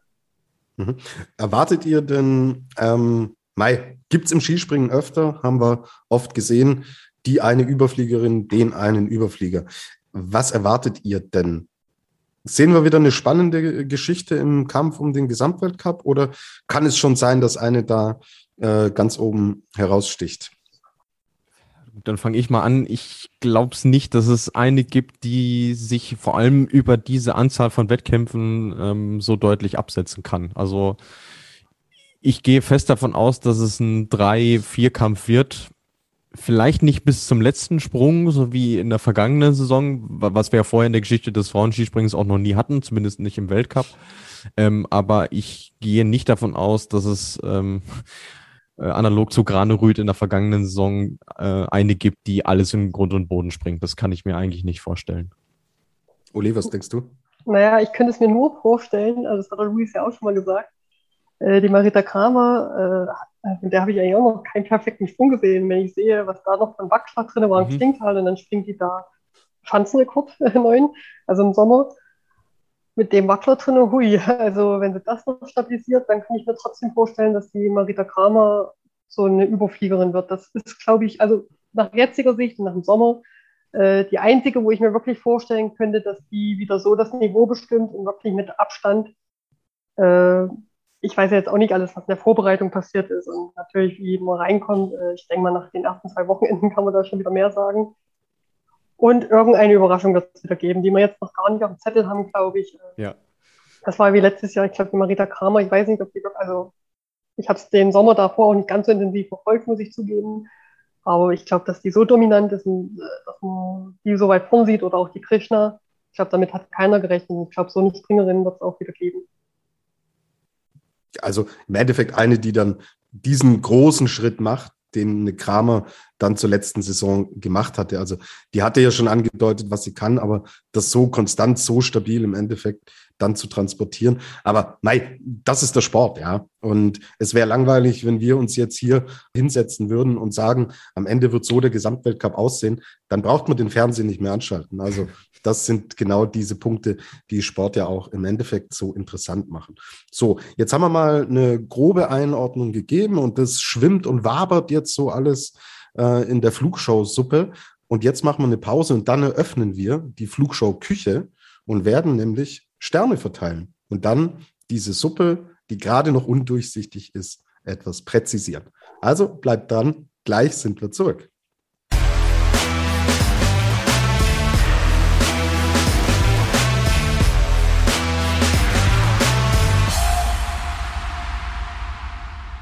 Zurück bei der Flugschau, eurem Koch-Podcast, wo die Sterne in der Flugschau-Küche nur so vergeben werden. Denn zum allerersten Mal schwingen wir sozusagen den Kochlöffel und verteilen Sterne. Nach welchem Prinzip gehen wir vor? Es gibt fünf Sterne für die Top-Favoritinnen, es gibt vier Sterne für die Mitfavoritinnen, drei Sterne die Geheimfavoritinnen, die Außenseiterkandidatinnen kriegen von uns zwei Sterne und Überraschungskandidatinnen kriegen einen Stern. Ich habe Chefkoch Luis Holo gebeten, ja, sich mal in die Küche zu stellen und Luis, du hast jetzt äh, fleißig gebrutzelt und hast da zwei Top-Favoritinnen ausgemacht, die von dir fünf Sterne verliehen bekommen. Wer mhm. ist denn das? Ich glaube, wer den ersten Teil gehört hat, wird nicht mehr so ganz überrascht sein. ja, da habe ich einen guten Cliffhanger geliefert, glaube ich. Also, ich habe mich äh, für zwei Kandidatinnen entschieden, und zwar einmal ähm, Sarah Takanashi, ähm, sie hat schon vier Gesamtsiege und der letzte ist äh, Zeital her, wie man in Bayern so schön sagt. Deswegen wird sie natürlich besonders motiviert sein, ähm, sich die fünfte Kugel nach Hause zu holen. Ähm, natürlich mit ihrem Weltcup-Siegrekord von 60 Stück ähm, ist sie unangefochten und äh, auch da nimmer satt, um in der Küche zu bleiben. Und äh, ich fand auch, dass sie im Sommer wirklich einen sehr guten Eindruck gemacht hat. Ähm, und deswegen habe ich sie in dieser Kategorie, genauso wie Sarah Marita Kramer, ähm, ich gebe Uli völlig recht. Also wenn es eine geben könnte, die alleine vorne wegmarschiert, dann äh, wäre das sie, also diejenige, ähm, der ich das am meisten zutraue. Sie hat die richtige äh, Mischung aus entspannt und Fokussiertheit und äh, ein super Paket zusammen. Ähm, und aber immer noch keinen perfekten Sprung gezeigt. Also auch da gebe ich Uli recht und von daher bin ich sehr gespannt, ob sie das im Winter dann auf die Platte bringt. Ja, ähm, ich habe in meinen fünf Sternen auch die beiden aufgeschrieben. Uli, gehst du mit oder gibt es noch jemanden, der dir fehlt oder würdest du jemanden streichen? Also viele sind ja nicht zu streichen. Ja, äh, nein, also ich glaube, das sind die Favoriten. Äh, natürlich muss man immer davon ausgehen, das wollte ich vorhin noch sagen, dass natürlich jeder verletzungsfrei bleibt. Äh, das ist natürlich Voraussetzung Nummer eins. Das hoffe ich auch, dass wir dieses Jahr, und das wünsche ich mir sehr, dass es diesmal keine schweren Verletzungen für irgendeine Springerin gibt. Das ist eigentlich so mein größter Wunsch mal für diese Saison. Und dann denke ich, wie wir schon gesagt haben, dass dann die zwei Favoriten sein. Ich habe noch krampfhaft nach dem dritten Namen überlegt, aber wirklich, die um die Kristallkugel mitspringen, äh, denke ich, die zwei, ja. Mhm. So, Weil ja die Maren Lundby weg ist. Also sonst hätte ich die auf jeden Fall noch mit ganz oben äh, auf die Liste gesetzt. Wichtig Absolut. zu erwähnen, auf jeden Fall, ja. Ja, das ist richtig. So, ähm, das waren fünf Sterne. Jetzt gibt es vier Sterne für die Mitfavoritinnen. Luis, da hast du drei Namen uns äh, serviert und ja, über die sprechen wir jetzt. Unter anderem ja, es sind ja da Namen dabei, die in den letzten Monaten schon für sehr, sehr gute Ergebnisse gesorgt haben. Ich würde dann mal mit der äh, in Klammern Streitkandidatin anfangen, nämlich Urscha Bogatay. Ähm, da ist Uli ja eben schon hellhörig geworden. Ähm, natürlich hat sie den Sommer Grand Prix äh, überlegen gewonnen. Ähm, allein schon deshalb, weil sie auch sehr große technische Fortschritte äh, gemacht hat, vor allem die, die letzte Flugphase hin zur Landung. Also da hat sie sich echt klar verbessert. Sie geht jetzt aber auch aus einer anderen Ausgangslage ins Rennen. So, und das ist eine Situation, die sie vorher noch nicht kennt. Also für mich ist die Frage, kann sie die Gejagte sein und hält das Nervenkostüm? Weil, also sie hatte auch in der Vergangenheit schon Sprünge, ähm, wo sie nach dem ersten Durchgang ähm, auf Podestkurs war und hat es dann noch außer Hand gegeben. Ähm, wenn sie das schafft, diesen Druck dann auszuhalten, dann traue ich ihr auch zu, ähm, eine Rolle um den Gesamtweltcup-Sieg mitzuspielen. Aber für mich ist auch die Frage, kann sie die Leistung auf Strecke bringen? Weil ein Sommer Grand Prix ist jetzt nicht so lang wie ein Winter und auch nicht so vollgepackt. Und für mich ist das einfach das große Fragezeichen, weshalb ich sie jetzt erstmal nur in die Vier-Stände-Kategorie gepackt habe. Sind wir einverstanden, oder Uli? Also ich ja, bin es. Also ich bin es auch und äh, die Bockatei ist aber jetzt schon lange dabei, das darf man nicht vergessen. Also sie hat ja auch immer mehr Erfahrung jetzt gesammelt und das hat sie jetzt ja auch im Sommer Grand Prix schon bewiesen. Dass sie, also sie hat mich sehr überrascht, also wo ich sie auch springen sehen habe, auch wenn sie in Klingtal vielleicht nicht die Sprünge gezeigt hat, die sie vielleicht schon davor gezeigt hat. Ähm, aber vielleicht hat sie es ja jetzt noch ein bisschen stabilisieren können. Und was man vielleicht aber auch nicht so vergessen darf, normalerweise, also was ist heutzutage noch normal, sind ja meist im Winter doch die Bedingungen stabiler und die Thermik anders. Da bin ich mal gespannt, wie sie dann damit umgeht, wenn vielleicht auch nicht ganz so viele tragende Winde da sind. Das ist ja immer noch so der kleine, feine Unterschied zum Winter besonders. Sonst ist ja nicht mehr so viel eigentlich, außer dass man auf weitem Untergrund landet. Aber da bin ich auch mal gespannt, wie du schon gesagt hast. Aber ich denke gerade, dass dadurch, dass die Bockatei schon so lange dabei ist, denke ich, dass ihr gerade eine lange Saison entgegenkommt. Mhm. Absolut. Und wir haben es gesagt, vielleicht ist sie ja diejenige, die jetzt die Stabilität findet und das konstant dann halt rüber transportiert. Also ist, denke ich, eine Personalie, die extrem spannend sein wird im Hinblick auf die neue Saison. So, Luis, auch die Gesamtweltcup-Siegerin der letzten Saison hat von dir vier Sterne, Frage nur vier Sterne bekommen. Wir reden von Nika Krishna. Ja, ich finde, man kann diesen Fakt, dass sie von den Ausfällen von Marita Kramer profitiert hat, halt nicht außen vor lassen. Also es war nicht nur alleine ihre Leistung, äh, die sie dahin gebracht hat. Ähm, aber eben, weil sie diese Leistung bringt, kommt sie für mich in, in genau diese Kategorie. Also, äh, wie schon angedeutet, sie ist einfach unfassbar konstant. Also die hat halt nie Sprünge dabei, wo du dir denkst, boah, was war das denn jetzt? Oder die fällt auch nie aus den Top Ten raus. Und das kann gerade bei so einer langen Saison schon ziemlich wertvoll sein. Und genauso wie bei Kramer haben wir bei ihr, finde ich, noch keinen perfekten Sprung gesehen. Und ähm, auch das, äh, eben weil noch ein bisschen Luft nach oben ist, ähm, habe ich sie dann in diese Kategorie gepackt. Uli, was glaubst du, dieser Gesamtweltcup-Sieg hat natürlich eine Riesenbedeutung für Nika Krishna. Ähm, Erzeugt das für Sie dann eher Druck oder äh, löst es vielleicht auch ein bisschen Druck? Siehst du sie auch im Bereich vier Sterne oder vielleicht eher drüber oder eher drunter? Ich denke, vier Sterne ist schon angebracht. Ähm, ja, natürlich möchte man auch als Sportlerin manchmal wieder den Erfolg bestätigen. Da geht es ja auch vielen so. Und gerade was Louis schon gesagt hat, hat sie vielleicht so ein bisschen ja, Stempel ist jetzt vielleicht zu viel gesagt, weil sie ist ja eine Top-Saison gesprungen, aber so ungefähr, na, eigentlich wäre es ja die Kramer geworden und du hattest halt auch noch das, ja, von den Ausfällen profitiert. Und da möchte man natürlich schon als Sportler äh, beweisen, nein, mir gelingt das auch von ganz alleine. Also das ist ja von ganz alleine gelungen, aber ich denke, ihr wisst, äh, was ich damit ausdrücken möchte. Und ich denke, das gleiche Schicksal hat auch so ein bisschen ihre Teamkollegin, die Emma Klinisch, die Weltmeisterin geworden ist auf der Kleinen. Die möchte bestimmt auch noch gerne zeigen, ähm, dass ihr das nochmal gelingt und äh, wo alles zu 100 Prozent oder zu 1000 Prozent, sag ich mal, fair zugeht. Über die haben wir irgendwie noch gar nicht gesprochen, fällt mir gerade auf. Die kommt gleich noch. Die haben genau. wir, hat, hat Luis in sein Menü äh, im Endeffekt mit integriert. Also, klar, ich denke, es wird super spannend zu sehen sein, ob es wirklich auf diesen Zweikampf hinausläuft oder, ja, man weiß ja nicht, was passiert im Laufe so einer Saison. Ja. Ähm, Verletzungen, wie äh, geht auch Sarah Takanashi zum Beispiel mit Olympia um, wenn Japan stattfindet.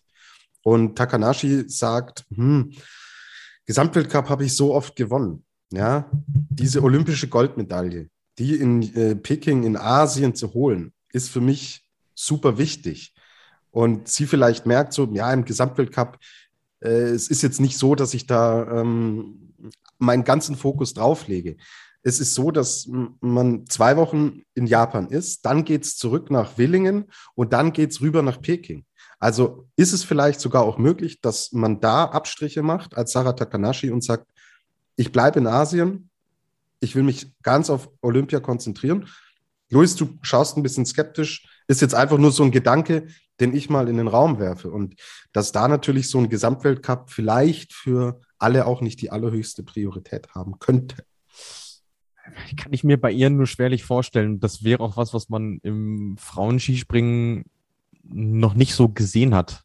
Vor allem, es ist ja auch die große Unbekannte, findet alles statt. So. Aber nee, also irgendwie sehe ich nicht. Also wenn sie jetzt nicht gerade vom Verband zu den Junioren-Weltmeisterschaften abkommandiert wurde, in früheren Zeiten hat sie das nie gemacht. So, deswegen, nee, glaube ich irgendwie nicht. Vor allem Willingen wird die sich auch nicht entgehen lassen. Also die wird einen Teufel tun. Das kann ich mir nicht vorstellen. Also ich glaube, es kommt wieder auf die Gesamtsituation drauf an. Das können wir jetzt einfach auch mit der ganzen Corona-Sache natürlich auch überhaupt nicht vorhersagen, äh, finde ich. Und dann kommt es auch darauf an, wie ist die Form gerade? Hat sie eine super Form? Dann nimmt sie auf jeden Fall alle Wettkämpfe mit, weil man muss auch sagen, vielleicht hat sie dann gar nichts in der Hand, aber wenn sie wirklich da um Gesamtweltcup mitspringt, glaube ich nicht, dass sie das herschenkt. Ich könnte mir eher vorstellen, wenn sie nicht um den Gesamtweltcup mitspringt, wenn sie immer in Anführungsstrichen nur fünfte, sechste, siebte, achte ist, dann könnte ich mir das sogar eher vorstellen, dass er mal Wettkämpfe auslässt. Aber wenn sie wirklich um den Gesamtweltcup mitspringt, und da würde ich für alle äh, Springerinnen sprechen, die um den Gesamtweltcup kämpfen, dann wirklich in der, in der Zeit, die lassen keinen Wettkampf aus. Also, weil äh, ein Gesamtweltcup ist für viele Athleten sogar das Größte, also vielleicht sogar manchmal noch größer als die olympische Medaille, weil das wirklich zeigt, du oder du warst die oder der Beste in der Saison über vier Monate auf sich verschiedenen Schanzen und äh, Olympische Spiele, klar ist das das Höchste für einen Athleten, sagt man immer. Und das ist aber, wenn man es mal ganz ehrlich ist, auch nur eine Momentaufnahme. Aber der Gesamtweltcup, das ist nicht nur eine Momentaufnahme. Da kam alles mit rein in einer Saison. Und das möchte sich, glaube ich, keiner nehmen lassen, egal wie viele Gesamtweltcup-Siege von jemand gewonnen hat. Und ähm, man weiß selber, Großereignisse haben ihr eigenes Gesetz. Man kann sich noch so gut darauf vorbereiten und äh, verzichtet auf viel und an dem Tag X. Also, dass das wirklich gut geht, ich glaube, das ist zu selten passiert in überhaupt in der Skispringergeschichte. Genau, da ist ja Markus Eisenbichler unser Paradebeispiel hier in der Flugshow. Als wir ihn zu Gast hatten, ja. hat er genau das auch gesagt. Ja, der allergrößte Stellenwert ist der Gesamtweltcup, weil er zeigt, du warst in dieser Saison der beste Skispringer der Welt. Ähm, ja. Ich glaube, da sind wir uns einig. So, kommen wir zurück zu unserer Sterneküche und haben noch einen dritten Namen, der vier Sterne er, äh, erhalten hat. Silja Opsit aus Norwegen. Luis, mit welcher Begründung? Ich muss jetzt rückblickend nochmal meinen Hut vor ihr ziehen, weil ich finde, sie ist einfach unglaublich gut in diese Rolle als Teamleaderin äh, hineingewachsen. Also sie ist auch schon in der letzten Saison, als es für Maren Nünby mit Ausnahme der Weltmeisterschaft nicht so lief wie erhofft, ähm, schon zur Stelle gewesen. Ähm, auch sie hat eine sehr hohe Konstanz gehabt und die war auch lange, ohne dass sie ein Springen gewonnen hat, ähm, im Kampf um die Kugel dabei. Und ich traue ihr auch zu, dass wenn sie dann mal diesen verdammten Sieg holt, dass sie dann auch so eine kleine Serie starten könnte, weil ähm, die Technik dazu und vor allem die Entschlossenheit dafür ähm, hat sie. Also sie, in er sehe ich wieder großes Potenzial. Sie hat schon gesagt, sie möchte unbedingt Olympiagold gewinnen. Ich bin da immer so ein Verfechter, sage ja, alles auf einen Wettkampf auszurichten, schwierig. Ähm, aber die hat einfach grundsätzlich so eine gute Form und so viel Potenzial, dass sie unbedingt in diesen Kreis der Vier-Sterne-Springerinnen mit reingehört für mich. Ja, Luis, vier Sterne. Ich gehe da bei dir schon tatsächlich auch mit. Ich glaube, für Top-Favoritin wäre es zu viel, aber sie hat gezeigt, sie gehört zum obersten Regal, wie ich so gerne sage, mit dazu. Uli, kannst du auch mit dieser Einstufung auf dem Level vier Sterne im Endeffekt leben? Ja, auf jeden Fall. Und nur noch ganz kurz das Silvia Offset, äh, was, glaube ich, viele gar nicht so mitbekommen haben oder was auch ein bisschen untergegangen ist im Fernsehen damals bei den Weltmeisterschaften auf der 120 Meter Schanze, hat die einen super zweiten Sprung gemacht und konnte den leider nicht richtig stehen. Ich glaube, für sie wäre es damals besser gewesen, noch eine Luke tiefer und ein Telemark, weil dann hätte sie auf jeden Fall eine Einzelmedaille gemacht, wenn nicht sogar zweite. Und äh, das ist da ziemlich untergegangen im Fernsehen. Das hat mir irgendwie so leid für sie, weil sie eigentlich da den weitesten Sprung gezeigt hat an dem Tag und das gar nicht so erwähnt wurde. Und deswegen es gleicht sich ja am Springen immer aus. Deswegen denke ich auch, wenn, was der Luis gesagt hat, vielleicht noch mal Platz 1 oder Platz 2 schafft, dass dann noch mal der letzte Knopf aufgeht. Mhm. Absolut. Gut, dann sind wir bei den drei Sternen angekommen. Das sind unsere Geheimfavoritinnen. Uli hat das Stichwort WM-Medaille gerade schon genannt. Und dann sind wir bei dem ersten Namen, der unter drei Sternen klassifiziert ist. Und das ist die Weltmeisterin von der Normalschanze, Luis, Emma Klinitz. Genauso ist es ja. Und ich ähm, bin ja für meine Vergleiche äh, schon, schon ein bisschen bekannt in der Flugshow und deswegen habe ich sie für mich als weiblichen Angela Nischek ähm, einkategorisiert. Der einzige Unterschied ist eben, dass sie ihr Meisterstück mit dem WM-Titel schon irgendwo gemacht hat. Ähm, aber was ihr halt eben fehlt, sie hat im Weltcup schon oft am Sieg geschnuppert, aber eben diesen ersten Platz noch nicht erklommen. Ähm, sie hat einfach auch eine sehr große Stabilität, äh, genauso wie ihre Teamkollegin Nika Krishna.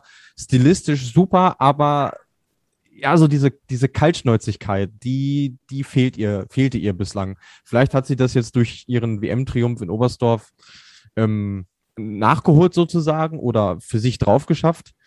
Ähm, aber das ist für mich schon Grund genug zu sagen, also in die obersten beiden Regalschichten äh, packe ich sie jetzt noch nicht. Habe ich aber in Erinnerung, dass nach dem WM-Titel die Leistungen irgendwie nicht mehr so berauschend waren bei Emma Klinitz. Mm, da war der Akku gefühlt leer, ja. Kann man ihr auch nicht verdenken. Also auch für die war es eine turbulente ähm, Saison. Sie war mit die erste, die sich ähm, bei den Frauen mit dem Coronavirus infiziert hatte. Ähm, dann hatte sie auch dieses Wochenende in Hinzenbach, wo sie wirklich hauchzart am Sieg vorbeispringt. Dann Oberstdorf den, den WM-Titel, dann nochmal mit dem Rest Adrenalin die Silbermedaille geholt und danach war der Tank einfach leer. So, ähm, darf ihr natürlich, wenn sie um den Gesamtweltcup-Sieg mitkämpfen möchte, nicht passieren. Da hast du schon recht. Aber ich denke, äh, sie hat ja alles gewonnen und ich denke mal, wenn sie bei Olympischen Spielen eine Medaille gewinnt, dann ist es dann vielleicht auch nicht ganz so tragisch, wenn sie dann nicht um den Gesamtweltcup mitspringt. Und du hast sie schon zu Recht auch so eingeteilt, weil sie ist für mich eine Springerin, die sehr konstant springt, ne? die immer so ein bisschen auf dem Hintergrund springt, die vielleicht nicht jedes Mal auf dem Podest dabei ist, aber oft so unter die besten sechs, man sie gar nicht so wahrnimmt als Zuschauer, gerade weil ja auch nicht so viel vielleicht gezeigt wird. Und sie so im Hintergrund springen. Ich denke, das könnte auch eine Springerin sein, die profitiert vielleicht, wenn mal jemand ausfällt oder eigentlich dann mehr ganz so konstant ist, die dann auf einmal nur noch um Platz 12, Platz 15 springen, dass sie durch die konstante Leistung unter den Top 5, Top 6 dann doch auf äh, Podium schafft im Gesamtweltcup. Vielleicht nicht ganz oben, aber zumindest nur Top 3 ist dann. Mhm. Also ich glaube, dann, wenn man das beides zusammenfasst, ist das genau richtig, sie im Endeffekt auch als Geheimfavoritin zu nennen. Jetzt auch eine Springerin, die dann tatsächlich so ja, sehr unauffällig eigentlich agiert, hängt wahrscheinlich auch mit der Nationalität zusammen und dass sie sich auch gerade im Teamspringen, in Mixed äh, auch nicht so im Endeffekt zeigen und in Szene setzen kann, wie jetzt Springerinnen aus Norwegen, aus Slowenien, Japan oder Deutschland. Das ist Irina Avakumova aus Russland. Du, Luis, traust dir aber trotzdem eine Geheimfavoritinnenrolle zu. In dieser Saison, Mai als siebte des Gesamtweltcups im Vorjahr, hat sie ja schon auch gezeigt, dass sie genau in dieser Kategorie eigentlich auch da mitspringen kann. Und ich finde, sie hat dem Ganzen mit ihrem Sieg in Tchaikovsky im Sommer Grand Prix nochmal ähm, sehr gut Nachdruck verliehen, weil da hat sie sich beispielsweise gegen eine Urscha Bogatay durchgesetzt, so. Ähm, und auch gegen eine Emma Klinitz, wenn ich das jetzt richtig rekapituliere. Die hat den Fundus, die, die ruht in sich, die hat einfach eine unglaublich große Erfahrung und ähm, die lässt sich so schnell nicht aus der Ruhe bringen. So, und das hat sie vor allem den jüngeren Springerinnen ähm, voraus. Ich finde auch ihren Sprungstil sehr interessant. Also den habe ich vorher noch bei keiner Athletin so so gesehen. Ähm, und sie hat ja auch schon einen Springen gewonnen äh, in Tchaikovsky. Also in Weltcupsieg hat sie schon auf der Habenseite. Ähm, und ich finde dafür, dass sie vor drei Jahren sogar darüber nachgedacht hat, mit dem Skispringen sogar aufzuhören, ähm, hat sie ja nicht zu, nicht zu alter Stärke zurückgefunden, sondern äh, zu neuer Stärke, könnte man fast sagen. Ja, ist dem nichts hinzuzufügen. Äh, mhm. Ich würde dir auch sagen, äh, auch nach dem Sommer jetzt, man sieht, dass die Form passt oder die Vorbereitung und deswegen kann ich da nichts hinzuzufügen. Genau. Dann letzte Kandidatin im Bereich drei Sterne, Geheimfavoritin. Also Luis hat Eva Pinkelnick im Bereich drei Sterne unter den Geheimfavoritinnen einsortiert. Hat Luis damit recht, deiner Meinung nach? Wenn ja, warum? Und wenn nein, auch warum? Also für mich ist sie eher eine Außenseiterin, also Außenseiterkandidatin, das klingt ja immer so. äh, ich glaube, bei ihr muss viel zusammenpassen und äh, sie hatte ja leider auch schon den ein oder anderen Sturz und sie hat ja auch äh, ein Sprungsystem, was auch vielleicht eher mal anfälliger ist als bei anderen Springerinnen, allein weil sie vielleicht das Skispringen wirklich sehr, sehr spät erlernt hat. Also trotzdem großen Respekt, äh, was sie da überhaupt leistet und dass sie auch nach ganz, ihren ganzen Stürzen überhaupt immer wieder ganz vorne mitspringt. Äh, aber ich denke, für den Gesamtweltcup wird es nicht reichen. Also kann ich mir nicht vorstellen. Und wie gesagt, das Sprungsystem ist auch anfällig ich hoffe es nicht, aber da kann doch immer wieder was passieren. Und das, äh, ich weiß jetzt gar nicht, wie sie das mental so gut verarbeitet, ob sie auch mal ins Grübeln nachkommt äh, oder gerade mit den ganzen Stürzen oder ob es da mal Situationen gibt, wenn auch gerade die Bedingungen nicht leicht sind. Äh, das wird sich zeigen, aber deswegen denke ich, sie wird vielleicht wieder mal einen Überraschungspodestplatz haben, wo ich vielleicht gar nicht mit rechne unbedingt. Und deswegen ist sie, wenn überhaupt, für mich ein Gesamtweltcup eher ein Außenseiterkandidatin. Okay, Luis, jetzt haben wir endlich die erste Situation, wo wir uns nicht einig sind. Du hast sie im Bereich Geheimfavoritin abgespeichert, nicht unter Außenseiter. Mhm. Ich möchte aber gleichwohl dazu sagen, dass ich mit der Einschätzung auch äh, absolut d'accord gehe. Für mich ist sie so ein, ja, wenn es jetzt 2,5 Sterne gegeben hätte, hätte ich sie darin einsortiert, aber wir haben ja gesagt, wir bleiben bei glatten Werten. Was mir Zuversicht äh, bereitet hat bei ihr, ist, wie sie auf den Großschanzen wieder zurückgekommen ist. Das war ja ein Thema, was sie in der vergangenen Saison noch ausgelassen hatte, nach ihrem Blitz-Comeback dann äh, zur Weltmeisterschaft. Da hat sie die zweite Woche ja dann ausgelassen und ist ähm, auf der Großschanze nicht mehr gesprungen. Jetzt im Sommer Grand Prix aber sehr wohl schon. Und ich finde, da hat sie einen sehr guten Eindruck gemacht. Was sie für mich einfach auszeichnet, ist auch ähm, ihr Fluggefühl und vor allem einfach diese Freude, die sie an dem Sport ausstrahlt, eben trotz ähm, der Rückschläge, die sie erlitten hat, wie Uli schon richtig angesprochen hat. Ähm, und vor allem hat sie den Fundus, dass sie in der vorletzten Saison schon irgendwo mit Teil des ähm, Kampfes um den Gesamtweltcup war, wo sie regelmäßig aufs Podest gesprungen ist. Ähm, und ich traue ihr das in dieser Saison durchaus zu. Vielleicht ist Geheimfavoritin auch an der Stelle ein bisschen zu viel gesagt. Vielleicht trifft es tatsächlich eher Außenseiterkandidaten, aber für den ersten Moment habe ich sie ähm, bei den drei Sternen einsortiert gehabt. Mhm.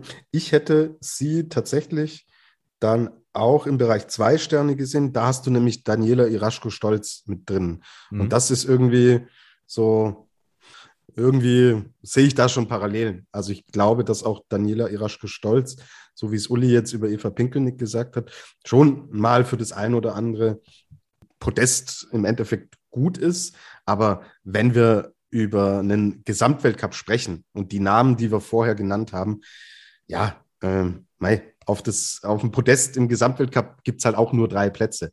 Und da sehe ich doch im Endeffekt andere Namen da auch weiter vorne. Ja, wir sind bei den Außenseiterkandidatinnen. Daniela Iraschko-Stolz. Wenn ihr da noch was zu ergänzen habt, grätsch gerne rein. Ansonsten hat Luis da auch Katharina Althaus noch mit draufgepackt. Über sie haben wir natürlich auch schon gesprochen. Und ich muss sagen, ich habe bei Katharina Althaus ähm, auch was so seit Oberstdorf im Endeffekt seit der WM passiert ist, habe ich ein gutes Gefühl. Uli, welches Gefühl hast du? Ähm, und ist da zwei Sterne auch für dich richtig klassifiziert? Ja, also ich könnte mir schon vorstellen, das habe ich ja vorhin schon erwähnt, äh, wenn sie wirklich das, was sie in Klingtal gezeigt hat, jetzt mitnehmen kann und vor allem stabilisieren kann, dann ist sie auf jeden Fall eine Kandidatin für die ersten drei. Um die Kugel mitspringen, äh, stelle ich mir schwer vor. Also sie kann mich, wie gesagt, gerne positiv überraschen, glaube ich aber nicht. Ich glaube, da war sie im Sommerkonflikt dann doch ein Tick zu weit weg. Aber wie gesagt, äh, sie kann mich gerne eines mhm. Besseren belehren. Ähm, ich denke, die Katharina wird so ganz viele Top-Ten-Plätze haben und wird schon auch immer mal in einzelnen Wettkämpfen herausstechen. Aber dass sie wirklich da ganz vorne konstant jeden Wettkampf mitmischt, nach dem Sommer glaube ich es erstmal nicht. Mhm. Okay, wir hoffen es natürlich. Werden sehen. Genau, ich will ich, ja, also ich will ja. sie ja nicht schlecht machen oder so. Ich hoffe naja. natürlich auch, dass sie da noch vielleicht noch auch diesen ein eine Schraube findet, wo es dann einfach nochmal besser läuft. Ähm, ja, aber wie es immer so ist, entscheidend sind die ersten zwei Weltcup-Wochenenden. Ich glaube, dann kann man auch nochmal viel mehr sagen, wie die Springerinnen reingekommen sind und dadurch, dass der äh, Weltcup-Kalender ja doch sehr fließend ist, wenn jetzt auch Japan stattfindet, äh, dann findet ja auch die Springerin da rein und ähm, das ist, glaube ich, entscheidend, wie man erst da reinkommt überhaupt in die Saison. Absolut. Und ich glaube, wenn wir ihr jetzt hinlegen würden, Katharina, du springst konstant unter die Top Ten würde sie das, glaube ich, unterschreiben, weil ähm, das anhand der Dichte des Feldes und der Qualität des Feldes dann natürlich auch ein echter Fortschritt auch wäre. So, jetzt ähm, haben wir noch mit Janaya Brezel eine dritte Kandidatin, die zwei Sterne im Außenseiterbereich bekommen hat. Und es ist dann wirklich schon auffällig, wie viele Sloweninnen wir äh, jetzt schon bis zu diesem Punkt zwei Sterne haben. Ähm, klar, in diesem Team gibt es andere, die die Kohlen aus dem Feuer holen sollen und werden. Aber Luis, wir haben es vernommen, wir behalten sie da auf dem Schirm. So, jetzt haben wir einen Stern Überraschungskandidatinnen. Luis, du hast vier Damen da nominiert und ja, vier Überraschungen ist mir zu viel.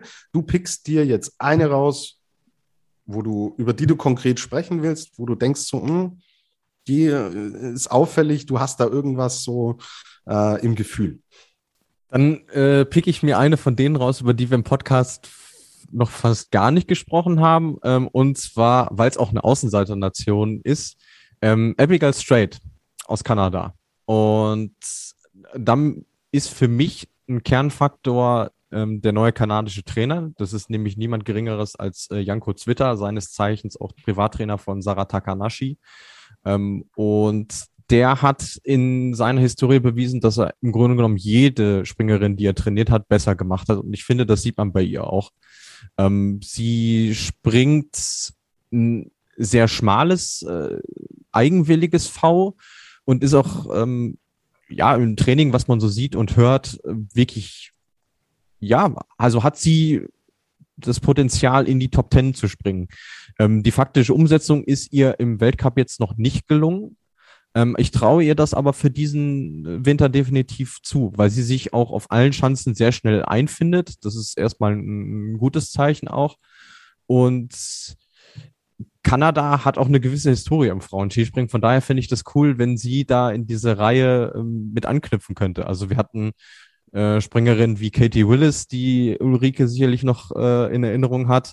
Ähm, Alexandra Pretorius war mal eine, äh, Azuko Tanaka, Taylor Hendrick und dann fände ich es cool, wenn man wieder eine Kanadierin vorne hätte. Cool, danke dafür. Ähm, Uli, hast du noch irgendeine Kandidatin, die, äh, wo du denkst, so, hm, die könnte, könnte uns tatsächlich überraschen in dieser Saison? Ja, ich glaube, wenn ist die Kandidatin eh schon bei den zwei, drei Sternen dabei irgendwo, die eigentlich ja dann doch eher schon überraschen würden, wenn die wirklich ganz, ganz vorne mit dabei sind, muss ich ehrlich sagen. Also die Kategorien sind für mich dann eh schon Überraschungen, wenn die ganz vorne mit dabei sind, wirklich. Deswegen würde ich mich da gar nicht so weit jetzt weiter rausgehen und jetzt irgendeinen Namen einfach rauspicken, würde ich einen genannt habe. Genau. Die Zeit wird es zeigen, wer uns dann tatsächlich da auch überraschen wird. So, wir machen jetzt weiter. Die Sterne haben wir verteilt. Jetzt gehen wir zu den Fragen über, die uns von den Hörerinnen und Hörern zahlreich erreicht haben. Und ja, die erste Frage, da der 1896, ja, die haben wir gerade im Endeffekt Äh, Luis, er hat auch antizipiert und fragt, wer könnte aus den kleinen Nationen eine Überraschung werden?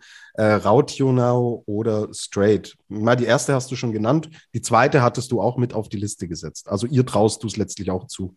Ja, ich, ich finde es bemerkenswert, was die für einen Sommer hinter sich gehabt hat. Also die hat die beste Vorbereitung ihres Lebens gehabt, ähm, was sich ja auch schon an den Sommer Grand Prix Ergebnissen zeigt. Also wir haben auch in den paar Folgen, die wir mit dem Sommer Grand Prix gemacht haben, schon über sie gesprochen. Ähm, sie hat auch keine Anpassungsprobleme an neue Chancen, ähm, ist so gut wie nie nervös und deswegen kann die auch äh, für eine Überraschung sorgen. Definitiv. Genau, hat auch einen Stern bekommen. Dade hat auch noch gefragt, Uli, das darfst du uns jetzt beantworten. Ist der Weltcup in Willingen eine Riesenchance für die Damen, da es, du hast es vorhin auch gesagt, die größte Großschanze oder größte Normalschanze, also die größte Nicht-Flugschanze im Endeffekt im Weltcup-Kalender ist. Ist Willingen so eine große Chance, auch mit dem deutschen Publikum natürlich da äh, im Rücken? Ich denke, jeder neue Wettkampfort oder jede neue, neue Schanze im Weltcup-Kalender ist immer eine Chance, äh, das Damenskisprung weiter voranzubringen. Und gerade natürlich in Willingen, äh, jeder, der schon mal in Willingen zum Weltcup war, weiß, was da los ist. Und äh, ja, ich denke, es ist auf jeden Fall nochmal äh, eine andere Chance. Ich glaube sogar noch mit Naturspur. Mhm. Wenn das sich geändert hat. Und das ist, glaube ich, auch nochmal, also da wäre ich gerne auch nochmal gesprungen auf, äh, ich habe die Spuren geliebt, die noch äh, mit Schnee vorbereitet worden sind. Das sind ja wirklich die wenigen Ausnahmen nur noch, die man hat. Und da wird es auch nochmal interessant, wer da gut zurechtkommt. Und ich glaube, da wird sich vielleicht sogar die ältere Generation etwas leichter tun, weil die kennt das ja von äh, klein auf. Mhm. Und ich glaube, es ist, äh, du hast es gesagt, was da los ist, wenn wir Zuschauer sehen in Willingen. Das ist natürlich, steht jetzt wieder alles in den Sternen. Ja? Wir hatten eigentlich äh, uns schon mehr oder weniger darauf gefreut, dass das fix sein wird, weil so viele Sportveranstaltungen, eigentlich fast alle, mit Zuschauern stattfinden. Was dann letztlich Ende Januar ist, brauchen wir, können wir jetzt seriös nicht beantworten. Wenn Zuschauer da sein werden, dann ist es auch, was die ganze Vermarktung und was die Präsentation vor allen Dingen in Deutschland angeht, ist es eine Riesenchance, weil sie es tatsächlich auch gut, finde ich, strukturiert haben, dass man im ersten im Endeffekt erstmal mit einem Mixed-Event beginnt. So, und die Zuschauer letztlich dann anfüttert. Und wer die Fans in Willingen kennt, sind Skisprung verrückt. Und die würden auch schon morgens an die Schanzen pilgern, um sich dann letztlich die Wettbewerbe der Damen anzuschauen und danach springen dann immer die Herren. Und alleine die Bilder, die du dort erzeugen kannst, auch die du nach außen transportieren kannst, darin sehe ich die äh, größte Chance an diesem ganzen Event, weil es, ja, wir haben so oft hier drüber gesprochen, weil es einfach auch an TV-Bildern und an äh, damit dieser Vermarktungsoption letztlich auch mangelt. Und wenn du da solche Bilder und Emotionen transportieren kannst, sehe ich darin eine riesige Chance. Vor allen Dingen fürs Damen-Skispringen. Ja, also die Chance sehe ich auch. Ähm, ein Faktor, der das für mich ähm, mitentscheiden wird, ist, gut, das Wetter klammern wir jetzt mal außen vor, das weiß man vorher nie, wie es laufen wird. Ähm, aber für mich mitentscheidend sein wird, ist, wie geht die Jury an, an diesen Wettkampf heran. Wenn die zu vorsichtig sind und du am Ende eine Springerin hast, die das Springen mit 230 Metern gewinnt, ist dem Frauen-Skispringen auch nicht prinzipiell geholfen. So, deswegen hoffe ich da mal, dass sie sich, dass sie nicht zu übervorsichtig an die Sache herangehen, aber ähm, für mich ist das auch eine Station, auf die ich mich äh, sehr freue äh, und sehr gespannt bin, wie das laufen wird. Ähm, und was das Thema Zuschauer angeht, ähm, ich hatte mich jetzt die Tage schlau gemacht, weil wir auf skispringen.com noch die wichtigsten Fragen zur Saison beantworten werden und auch das Thema Corona da natürlich eine Rolle spielt. Ähm, in Willingen wird 2G sein. So, also haben Sie da der Politik schon mal quasi vorgegriffen, mehr oder weniger. Ähm, und haben zumindest bessere Chancen als äh, Veranstaltungen, die jetzt gesagt haben, 3G erstmal. Also würde ich jetzt aus meiner Warte so sehen. Ich glaube, da kann man noch gar nichts sagen. Also ich glaube, egal was jetzt gesagt wird, 3G, 2G, vielleicht genau. ist es sogar nur 1G oder vielleicht ist es da gar kein Zuschauer. Ich glaube, also da kann man, egal was heute besprochen wird oder selbst noch im Monat, ich glaube, das Entscheidende ist, was kurz vor dem Wochenende gesagt wird. Ja. Ich sehe das wie Uli, ganz genau. Also da jetzt seriös zu sagen, was dann Ende Januar der Fall sein wird. Ähm, klar, das sind die Ausgangslagen, aber wir haben es ja bei anderen Veranstaltungen letzte Saison auch gesehen, ja, dass Tickets verkauft wurden und dann hieß es im Endeffekt doch keine Zuschauer. Also das sollen andere dann im Endeffekt entscheiden und darüber sprechen, wenn es soweit ist. Wir konzentrieren uns weiter auf Skispringen, bleiben bei den Fragen BTS, äh, Ekatyro Dancing Queen. Wer wird die größte Überraschung sein? Mai, wir haben die Sterne verteilt und da kannst du dir jetzt ähm, selbst deine größte Überraschung kommt ja auch immer darauf an, über was, über welches Segment spricht man. Spricht man über ganz oben, also Top 5? Spricht man vielleicht über jemanden, der sich aus den Top 15 in Richtung Podest nach vorne arbeitet. Ich glaube, das ist sehr, sehr weit gefasst, dieser Begriff. Und ja, wir haben sehr viel darüber gesprochen und deswegen ähm, würde ich mich da auf keinen konkreten Namen jetzt festlegen. Vivi 0787, gibt's was Neues bezüglich Vier-Schanzentournee der Damen oder Skifliegen für die Damen? Ich habe nichts gehört. Habt ihr irgendwelche Updates, Neuigkeiten? Ja, dann äh, würde ich an der Stelle gerne nochmal auf dieses Event in Lubno eingehen, weil das so eine Art Pionierprojekt sein soll. Ähm, das soll mehr oder weniger der Startschuss sein für die Einführung einer eigenen Damen-Vierschanzentournee. Ähm, die Diskussionen sind auch so weit fortgeschritten, dass man dann in der nächsten Saison, also 22, 23, mit Villach in Österreich eine zweite Station hinzunimmt, dass man dann quasi vier Springen auf zwei Schanzen hat. Ist auch wieder eine Normalschanze in dem Fall dann ob das jetzt so quasi dann des Rätsels Lösung ist, äh, wird man dann sehen. Man muss natürlich auch gucken, wie wird das angenommen, ähm, auch zuschauermäßig. Ähm, aber es ist zumindest erstmal der Versuch. So, das äh, kann man ihnen definitiv mal zugute halten. Ähm, und das Thema Schiefliegen, ja, ist jetzt erstmal aufs Frühjahr vertagt worden. Da wird es dann die nächste Entscheidung geben. Ähm, aber ich sag mal so, die Rahmenbedingungen wären so weit, dass man das in, auch in der Saison 22, 23 dann anpacken könnte. In welcher Form auch immer. Mhm. Okay. Nächste Frage. Carla.apps hat einfach einen Begriff reingeworfen. Favoriten. Meine Antwort: zwei Begriffe. Takanashi, Kramer. Nächste Frage. Gut. Oder Amen. Luis. Amen. Wunderbar. Äh, genau. Mr. Dadit fragt: nächstes Jahr Skifliegen.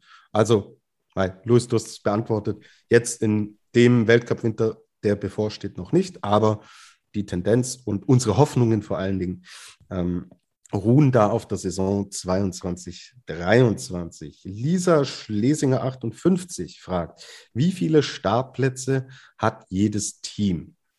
Ähm, ja, das ist anders geregelt als im Herrenweltcup, wo es ja diese Quotenregel gibt, die sich ja für jede Periode ähm, neu berechnet. Bei den Damen sind es fest sechs Startplätze pro Nation, plus dann eben zweimal eine nationale Gruppe mit jeweils sechs Springerinnen, ähm, wenn du als Verband dann eben noch ein Event ähm, ausrichtest. Da bin ich dann auch gespannt, wo der deutsche Skiverband beispielsweise seine nationale Gruppe schickt. Wird es in Klingenthal oder in Willingen sein? Oder geht man dann eben doch auf Masse und sagt, ja, wir haben mehr Springerinnen, die auf der Normalschanze ähm, zurechtkommen, äh, ob man sie dann nach Oberhof schickt. Wird man auch sehen. Mhm.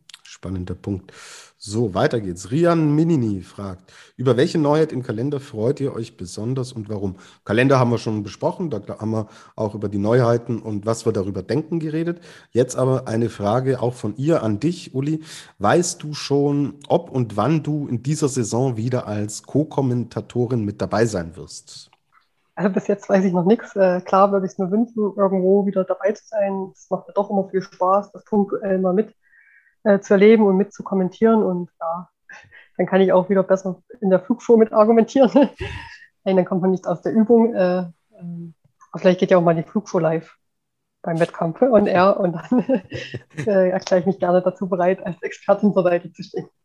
Wunderbar. Wir laden dich immer sehr, sehr gerne ein, Uli, und halten euch da natürlich auch am Laufenden. Jetzt hat Jan Niklas Weber gefragt, ähm, jetzt, Uli, darfst du uns da einen Einblick geben? Es geht so ein bisschen ums Training. Habt ihr ein äh, Lieblingsleibchen, das ihr im Training immer anzieht? Oder greift ihr euch zufällig eins? Wie, wie ist das denn? Es gibt ganz viele, also zumindest noch zu meiner Zeit, die haben im Training gar kein Leibchen an. Äh, manche machen das allein dann, um ihre Keile besser zu transportieren nach dem Springen. Manche machen das, die jetzt vielleicht im Wettkampf äh, nicht so stabil sind, das als Wettkampfform zu sehen um sich da besser reinzudenken. Ich denke, wenn man aber diese Art wählt, dann sollte man das auch nur punktuell machen, weil sonst äh, ja, es ist ja auch eigentlich wieder was Selbstverständliches. Klar, das will man damit bezwecken, aber ich glaube, dann sollte man sich immer Sprünge raussuchen und sagen, das sind jetzt zwei Wettkampfsprünge und da probiere ich jetzt wirklich mein aller, allerbestes zu geben. Und äh, ja, aber so viele machen das, glaube ich, gar nicht. Mhm. Und wenn suchen sich, glaube ich, die Personen raus, natürlich, was vielleicht für sie ein Highlight war, wo sie vielleicht ihr bestes Ergebnis hatten, wo sie besonders viel Spaß hatten. Ich denke, solche Leibchen werden dann hergenommen. Ja, und besonders beliebt die von der Raw Air, wo die Nachnamen draufstehen. Okay, cool. Danke für diesen Einblick. Genau, Jan-Niklas Weber will auch noch wissen, wieso ist die Großschanze und vor allen Dingen der Teamwettkampf bei den Damen nicht olympisch? Ich glaube, Uli, du hast uns das auch schon ein bisschen erläutert. Erst seit 2014 eigentlich das, ist das Damen-Skispringen mit dabei und es braucht einfach Zeit, bis sich das dann etabliert und auch diese Wettkämpfe mit dazukommen, oder? Ja, das IOC hat halt auch leider seine eigenen Regeln oder Voraussetzungen und äh, da wurde ja jetzt wirklich, muss man mal sagen, gerade die letzten zwei olympischen Zyklen viel Gas gegeben. Also nicht nur bei den Winterspielen, auch bei den Sommerspielen. Es gab ja jetzt fast überall Mixteam-Wettbewerb. Das war ja vor wirklich vier, acht Jahren noch gar nicht an der Tagesordnung oder damit hätte man, glaube ich, gar nicht gerechnet. Und ich denke, das IOC ist schon bemüht, jetzt immer mehr Gleichberechtigung reinzubringen. Und das Gute ist, glaube ich, bei den Winterolympischen Spielen ist auch noch Platz im Kalender. Also man hat noch ein bisschen ein paar Zeitfenster, was, glaube ich, bei den Sommerspielen eher schon sehr, sehr schwierig ist. Und das ist der große Vorteil. Deswegen bin ich da optimistisch, dass das Spitzen in den nächsten vier, vielleicht auch acht Jahren, aber ich hoffe natürlich dann 2026 dann dabei ist ist auf jeden Fall das Ziel. Also die FIS hat sich schon dazu bekannt, dass sie für 2026 dann das Großschanzenspringen mit ins Programm aufnehmen wollen. Äh, ich bin da aber auch bei dir, Uli. Ähm, ich hätte eher lieber einen Teamwettkampf gesehen ähm, als ein Großschanzenspringen. Aber mal, wollen wir. Vielleicht kommt ja beides. Das wäre natürlich auch cool, ja. Nehmen wir beides mit. So, super. Dann vielen lieben Dank an euch alle da draußen, dass ihr uns wieder Fragen geschickt habt. So, und jetzt kommen wir zum allerletzten Teil und jetzt wird es ernst. Es wird getippt. So, bevor wir mit den Damen anfangen, hat Uli gesagt, sie will auch noch wir haben das in der Vorschau bei den Herren natürlich gemacht. Der Luis, der Gernot und ich haben wir die Top 3 im Gesamtweltcup der Herren und die Top 3 im Nationencup der Herren getippt. Uli, du hast gesagt, du willst äh, da mitmachen und deswegen feuerfrei. Wer gewinnt den Gesamtweltcup der Herren? Jetzt erstmal im Einzelbereich. Da bitte deine Top 3. Ja, bevor ich tippe, möchte ich dazu sagen, ich habe nicht gewusst, was ihr tippt. Ähm, ich sage das jetzt einfach und dann bin ich mal gespannt. Ich habe auch nicht euer Podcast gehört, was ich noch machen werde natürlich. Also ich schätze fast, dass der Harbour Egner Kranerüth äh, den Gesamtweltcup gewinnen könnte. Äh, Platz zwei sage ich Ryo Kobayashi, weil der mir im Sommer sehr gut gefallen hat. Und Platz 3 Karl Geiger, weil der auch schon wieder sehr stabil gesprungen ist im, ähm, im Sommer Grand Mhm. Ja, diese Namen sind auch oft Kann genannt worden. Also ohne dass du es gehört hast, Uli, hast du da im Endeffekt die Favoriten herausgepickt, die wir auch zum großen Teil da genannt hatten. Ja, wer gewinnt denn den Nationencup? Das ist schon wieder ein bisschen schwieriger, finde ich. Hm, dann sage ich ich sage jetzt einfach mal die Österreicher. Oh. Dann, ja, äh, mit dem Kraft, mit dem guter Heibeck ist jetzt zwar verletzt, aber dann doch eine gute junge Truppe zusammen. Ich muss ja auch mal ein bisschen Außenseiterchancen wahren. Klar, wer gewinnen will, gewinne. muss riskieren. Genau, muss auch ja. mal genau riskieren. Dann sage ich Norwegen und dann Deutschland. Mhm. Okay, das wird den Gernot sehr freuen. Ja. ja. Der wird jetzt zu Hause sitzen und ja, den Champagner äh, köpfen und sagen, Mensch, die Uli glaubt an Österreich, dann tut er es auch. Wobei ich natürlich, man muss ja sagen, ich gönne es ja den Deutschen, also dass nicht eine andere Nation tippe, heißt das ja nicht, wen ich es dann wirklich äh, gönne. Ja, ähm, wir, sind, wir sind ja grundsätzlich Sportler, der Beste, äh, die Beste soll gewinnen, ja, aber irgendjemand muss am Ende oben stehen. Und wir würden es den Deutschen auch gönnen, aber am Ende kann es nur eine Nation sein. Und wow, wir werden sehen. Kommen wir zum Gesamtweltcup der Damen. Und äh, konzentrieren uns da erstmal auf die Tipps im Einzelwettbewerb. Und Luis, du darfst jetzt anfangen und sagen, wer sind die Top 3 deiner Meinung nach im Gesamtweltcup? Eigentlich doch Ladies First, oder? Ja, du warst ja gerade eben zuerst dran. Nee, eigentlich war ich als letztes dran. Ihr habt ja schon getippt. Ach so, stimmt. Ja. ja. Äh, Einspruch stattgegeben, Uli darf anfangen. eigentlich ist ja egal. Es ist ja nicht immer ein Vorteil, wenn man als erstes tippt. Dann sage ich Marita Kramer. Sarah Takanashi und Krishna. Luis, jetzt bist du dran. Ja, es, es herrscht traute Einigkeit im Hause Flugshow. Ich tippe genau das Gleiche. Also Kramer, Takanashi, Krishna. Aber du musst jetzt anders tippen, weil sonst ist es Also ja langweilig. Einer muss ja gewinnen.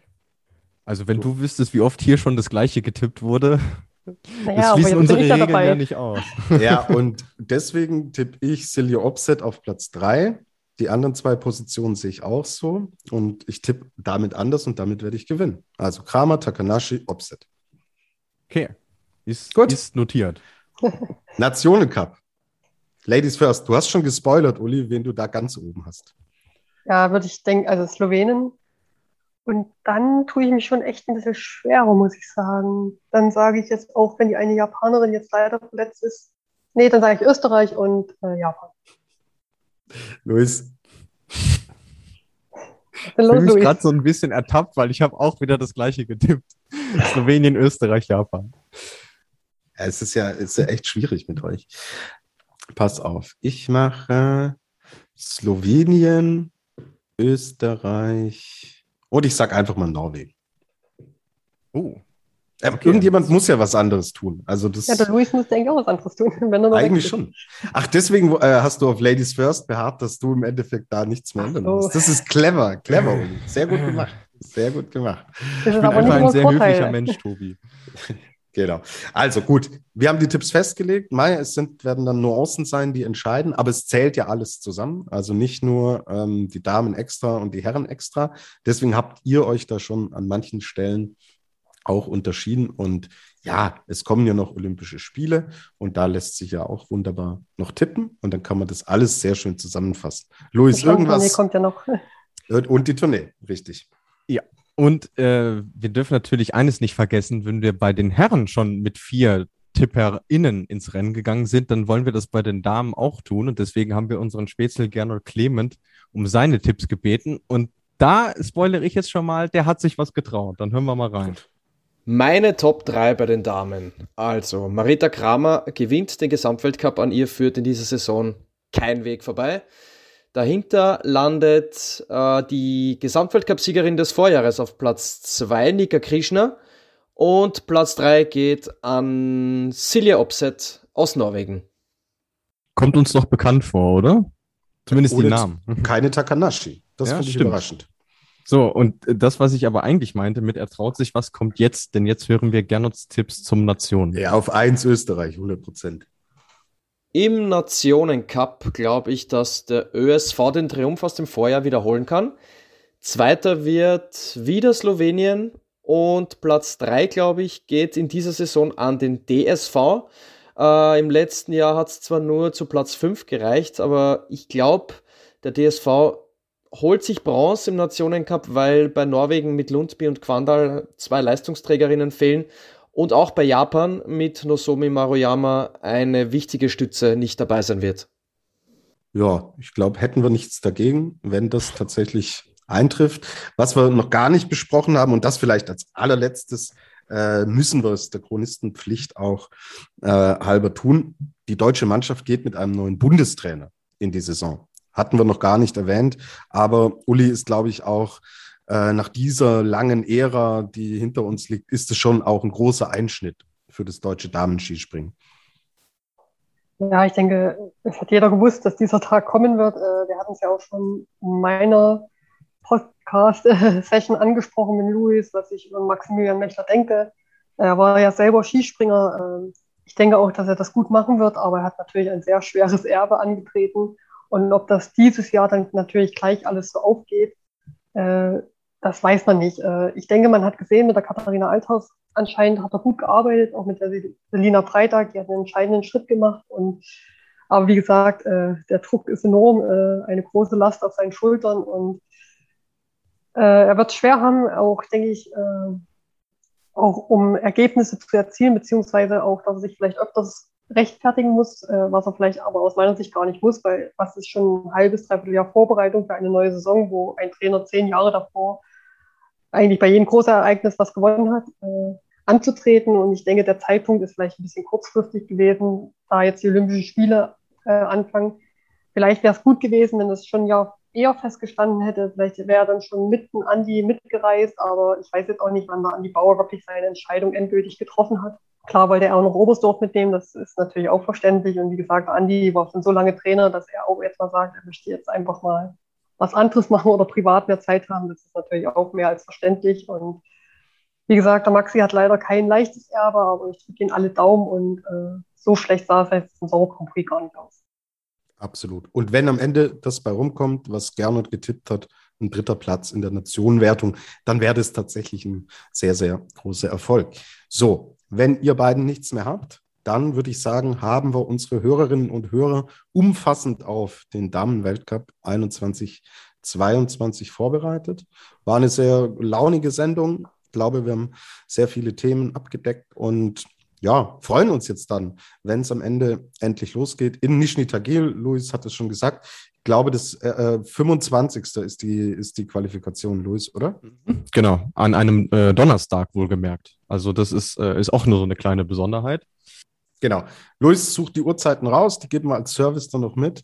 Und ich nutze die Gelegenheit, um mich ganz, ganz herzlich zu bedanken. Liebe Uli, dass du wieder bei uns in der Flugshow zu Gast war. Hier nochmal mein Reminder, hört euch die Folge über Uli und ihre Karriere, ihren Werdegang an. Sehr, sehr spannend, sehr sympathisches Gespräch und ja, war mega cool. Es ist echt immer eine Bereicherung, dich bei uns zu Gast zu haben. Wir hoffen, dass das im Laufe der Saison dann sich vielleicht nochmal ausgeht mit dir, dass wir dich und deine Expertise mit reinnehmen. Uli, vielen, vielen herzlichen Dank und auch dir wünschen wir erstmal einen schönen Saisonauftakt und dann sehen wir ja nach ein paar Wochen, was unsere Tipps und Einschätzungen von heute wert waren.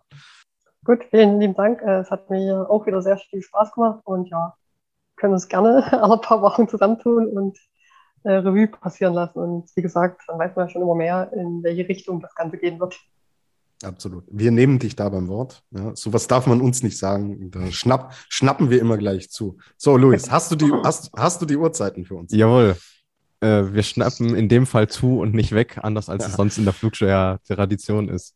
Also, am 25. beginnt die Qualifikation um 17.30 Uhr unserer Zeit. Dann am 26. Äh, haben wir das erste Einzelspringen. Das beginnt um 15.30 Uhr. Und am 27. das erste, das zweite Einzelspringen dann um 12 Uhr. Äh, in Nizhny Tagil sind sie uns ja vier Stunden voraus. Deswegen das immer mit im Auge behalten. Okay, vielen Dank. Und die Nachbesprechung zum ersten Weltcup, die gibt es dann in gewohnter Manier hier bei der Flugshow. Ja, damit haben wir auf die Herren vorausgeblickt, auf die Damen vorausgeblickt. Also wir sind bereit. Die Saison kann dann beginnen und melden uns dann nach dem ersten Weltcup-Wochenende der Herren. Die Herren starten eine Woche äh, früher. Sie starten auch in Nizhny Tagil. Und deswegen wird es dann in der ersten Folge, die zum Weltcup erscheint, auch nur um die Herren gehen. Danach in gewohnter Manier sprechen wir über die Weltcups der Damen und der Herren. So, dann, man kann uns folgen bei Instagram, bei Facebook. Wir kriegen immer sehr tolle Nachrichten und Fragen und auch Themen. Schickt uns alles, was euch am Herzen liegt, gerne auch Feedback positiv oder negativ. Und ja, erzählt es vielleicht im Bekanntenkreis weiter. Es gibt einen Podcast, der sich wirklich um das Skispringen kümmert und da auch ein bisschen tiefer bohrt. Und ja, dann danke ich auch dir, lieber Luis, dass du heute wieder mit dabei warst. Und kennt Uli eigentlich unser, unser Schlussritual oder musstest du dieses Mal noch übernehmen und das nächste Mal macht's Uli? Weil wir haben nämlich immer einen Satz, mit dem wir unsere Hörerinnen und Hörer verabschieden. Ich höre mir das mal an. Genau, dann äh, hör gut zu, beim nächsten Mal bist du dann da. Ja, äh, auch ich möchte mich natürlich bedanken, erstmal bei dir, Uli, dafür, dass du heute unser Gast warst. Hat sehr viel Spaß gemacht. Natürlich auch vielen Dank, äh, wie immer, an dich, Tobi, für die tolle und kompetente Moderation. Es war ein riesen Gaudi, wie man so schön in Bayern sagt. Und ja, ich denke, wir haben unser Bestmöglichstes getan, um euch für die Saison der Herren und der Damen vorzubereiten wünschen euch äh, einen schönen Saisonauftakt, eine gute Zeit, bleibt vor allem gesund. Ich denke mal, den Satz kann man nach wie vor immer noch bringen. Und natürlich geht, wir hören uns schon nächste Woche und bis dahin gilt, fliegt soweit es geht. Bis dann.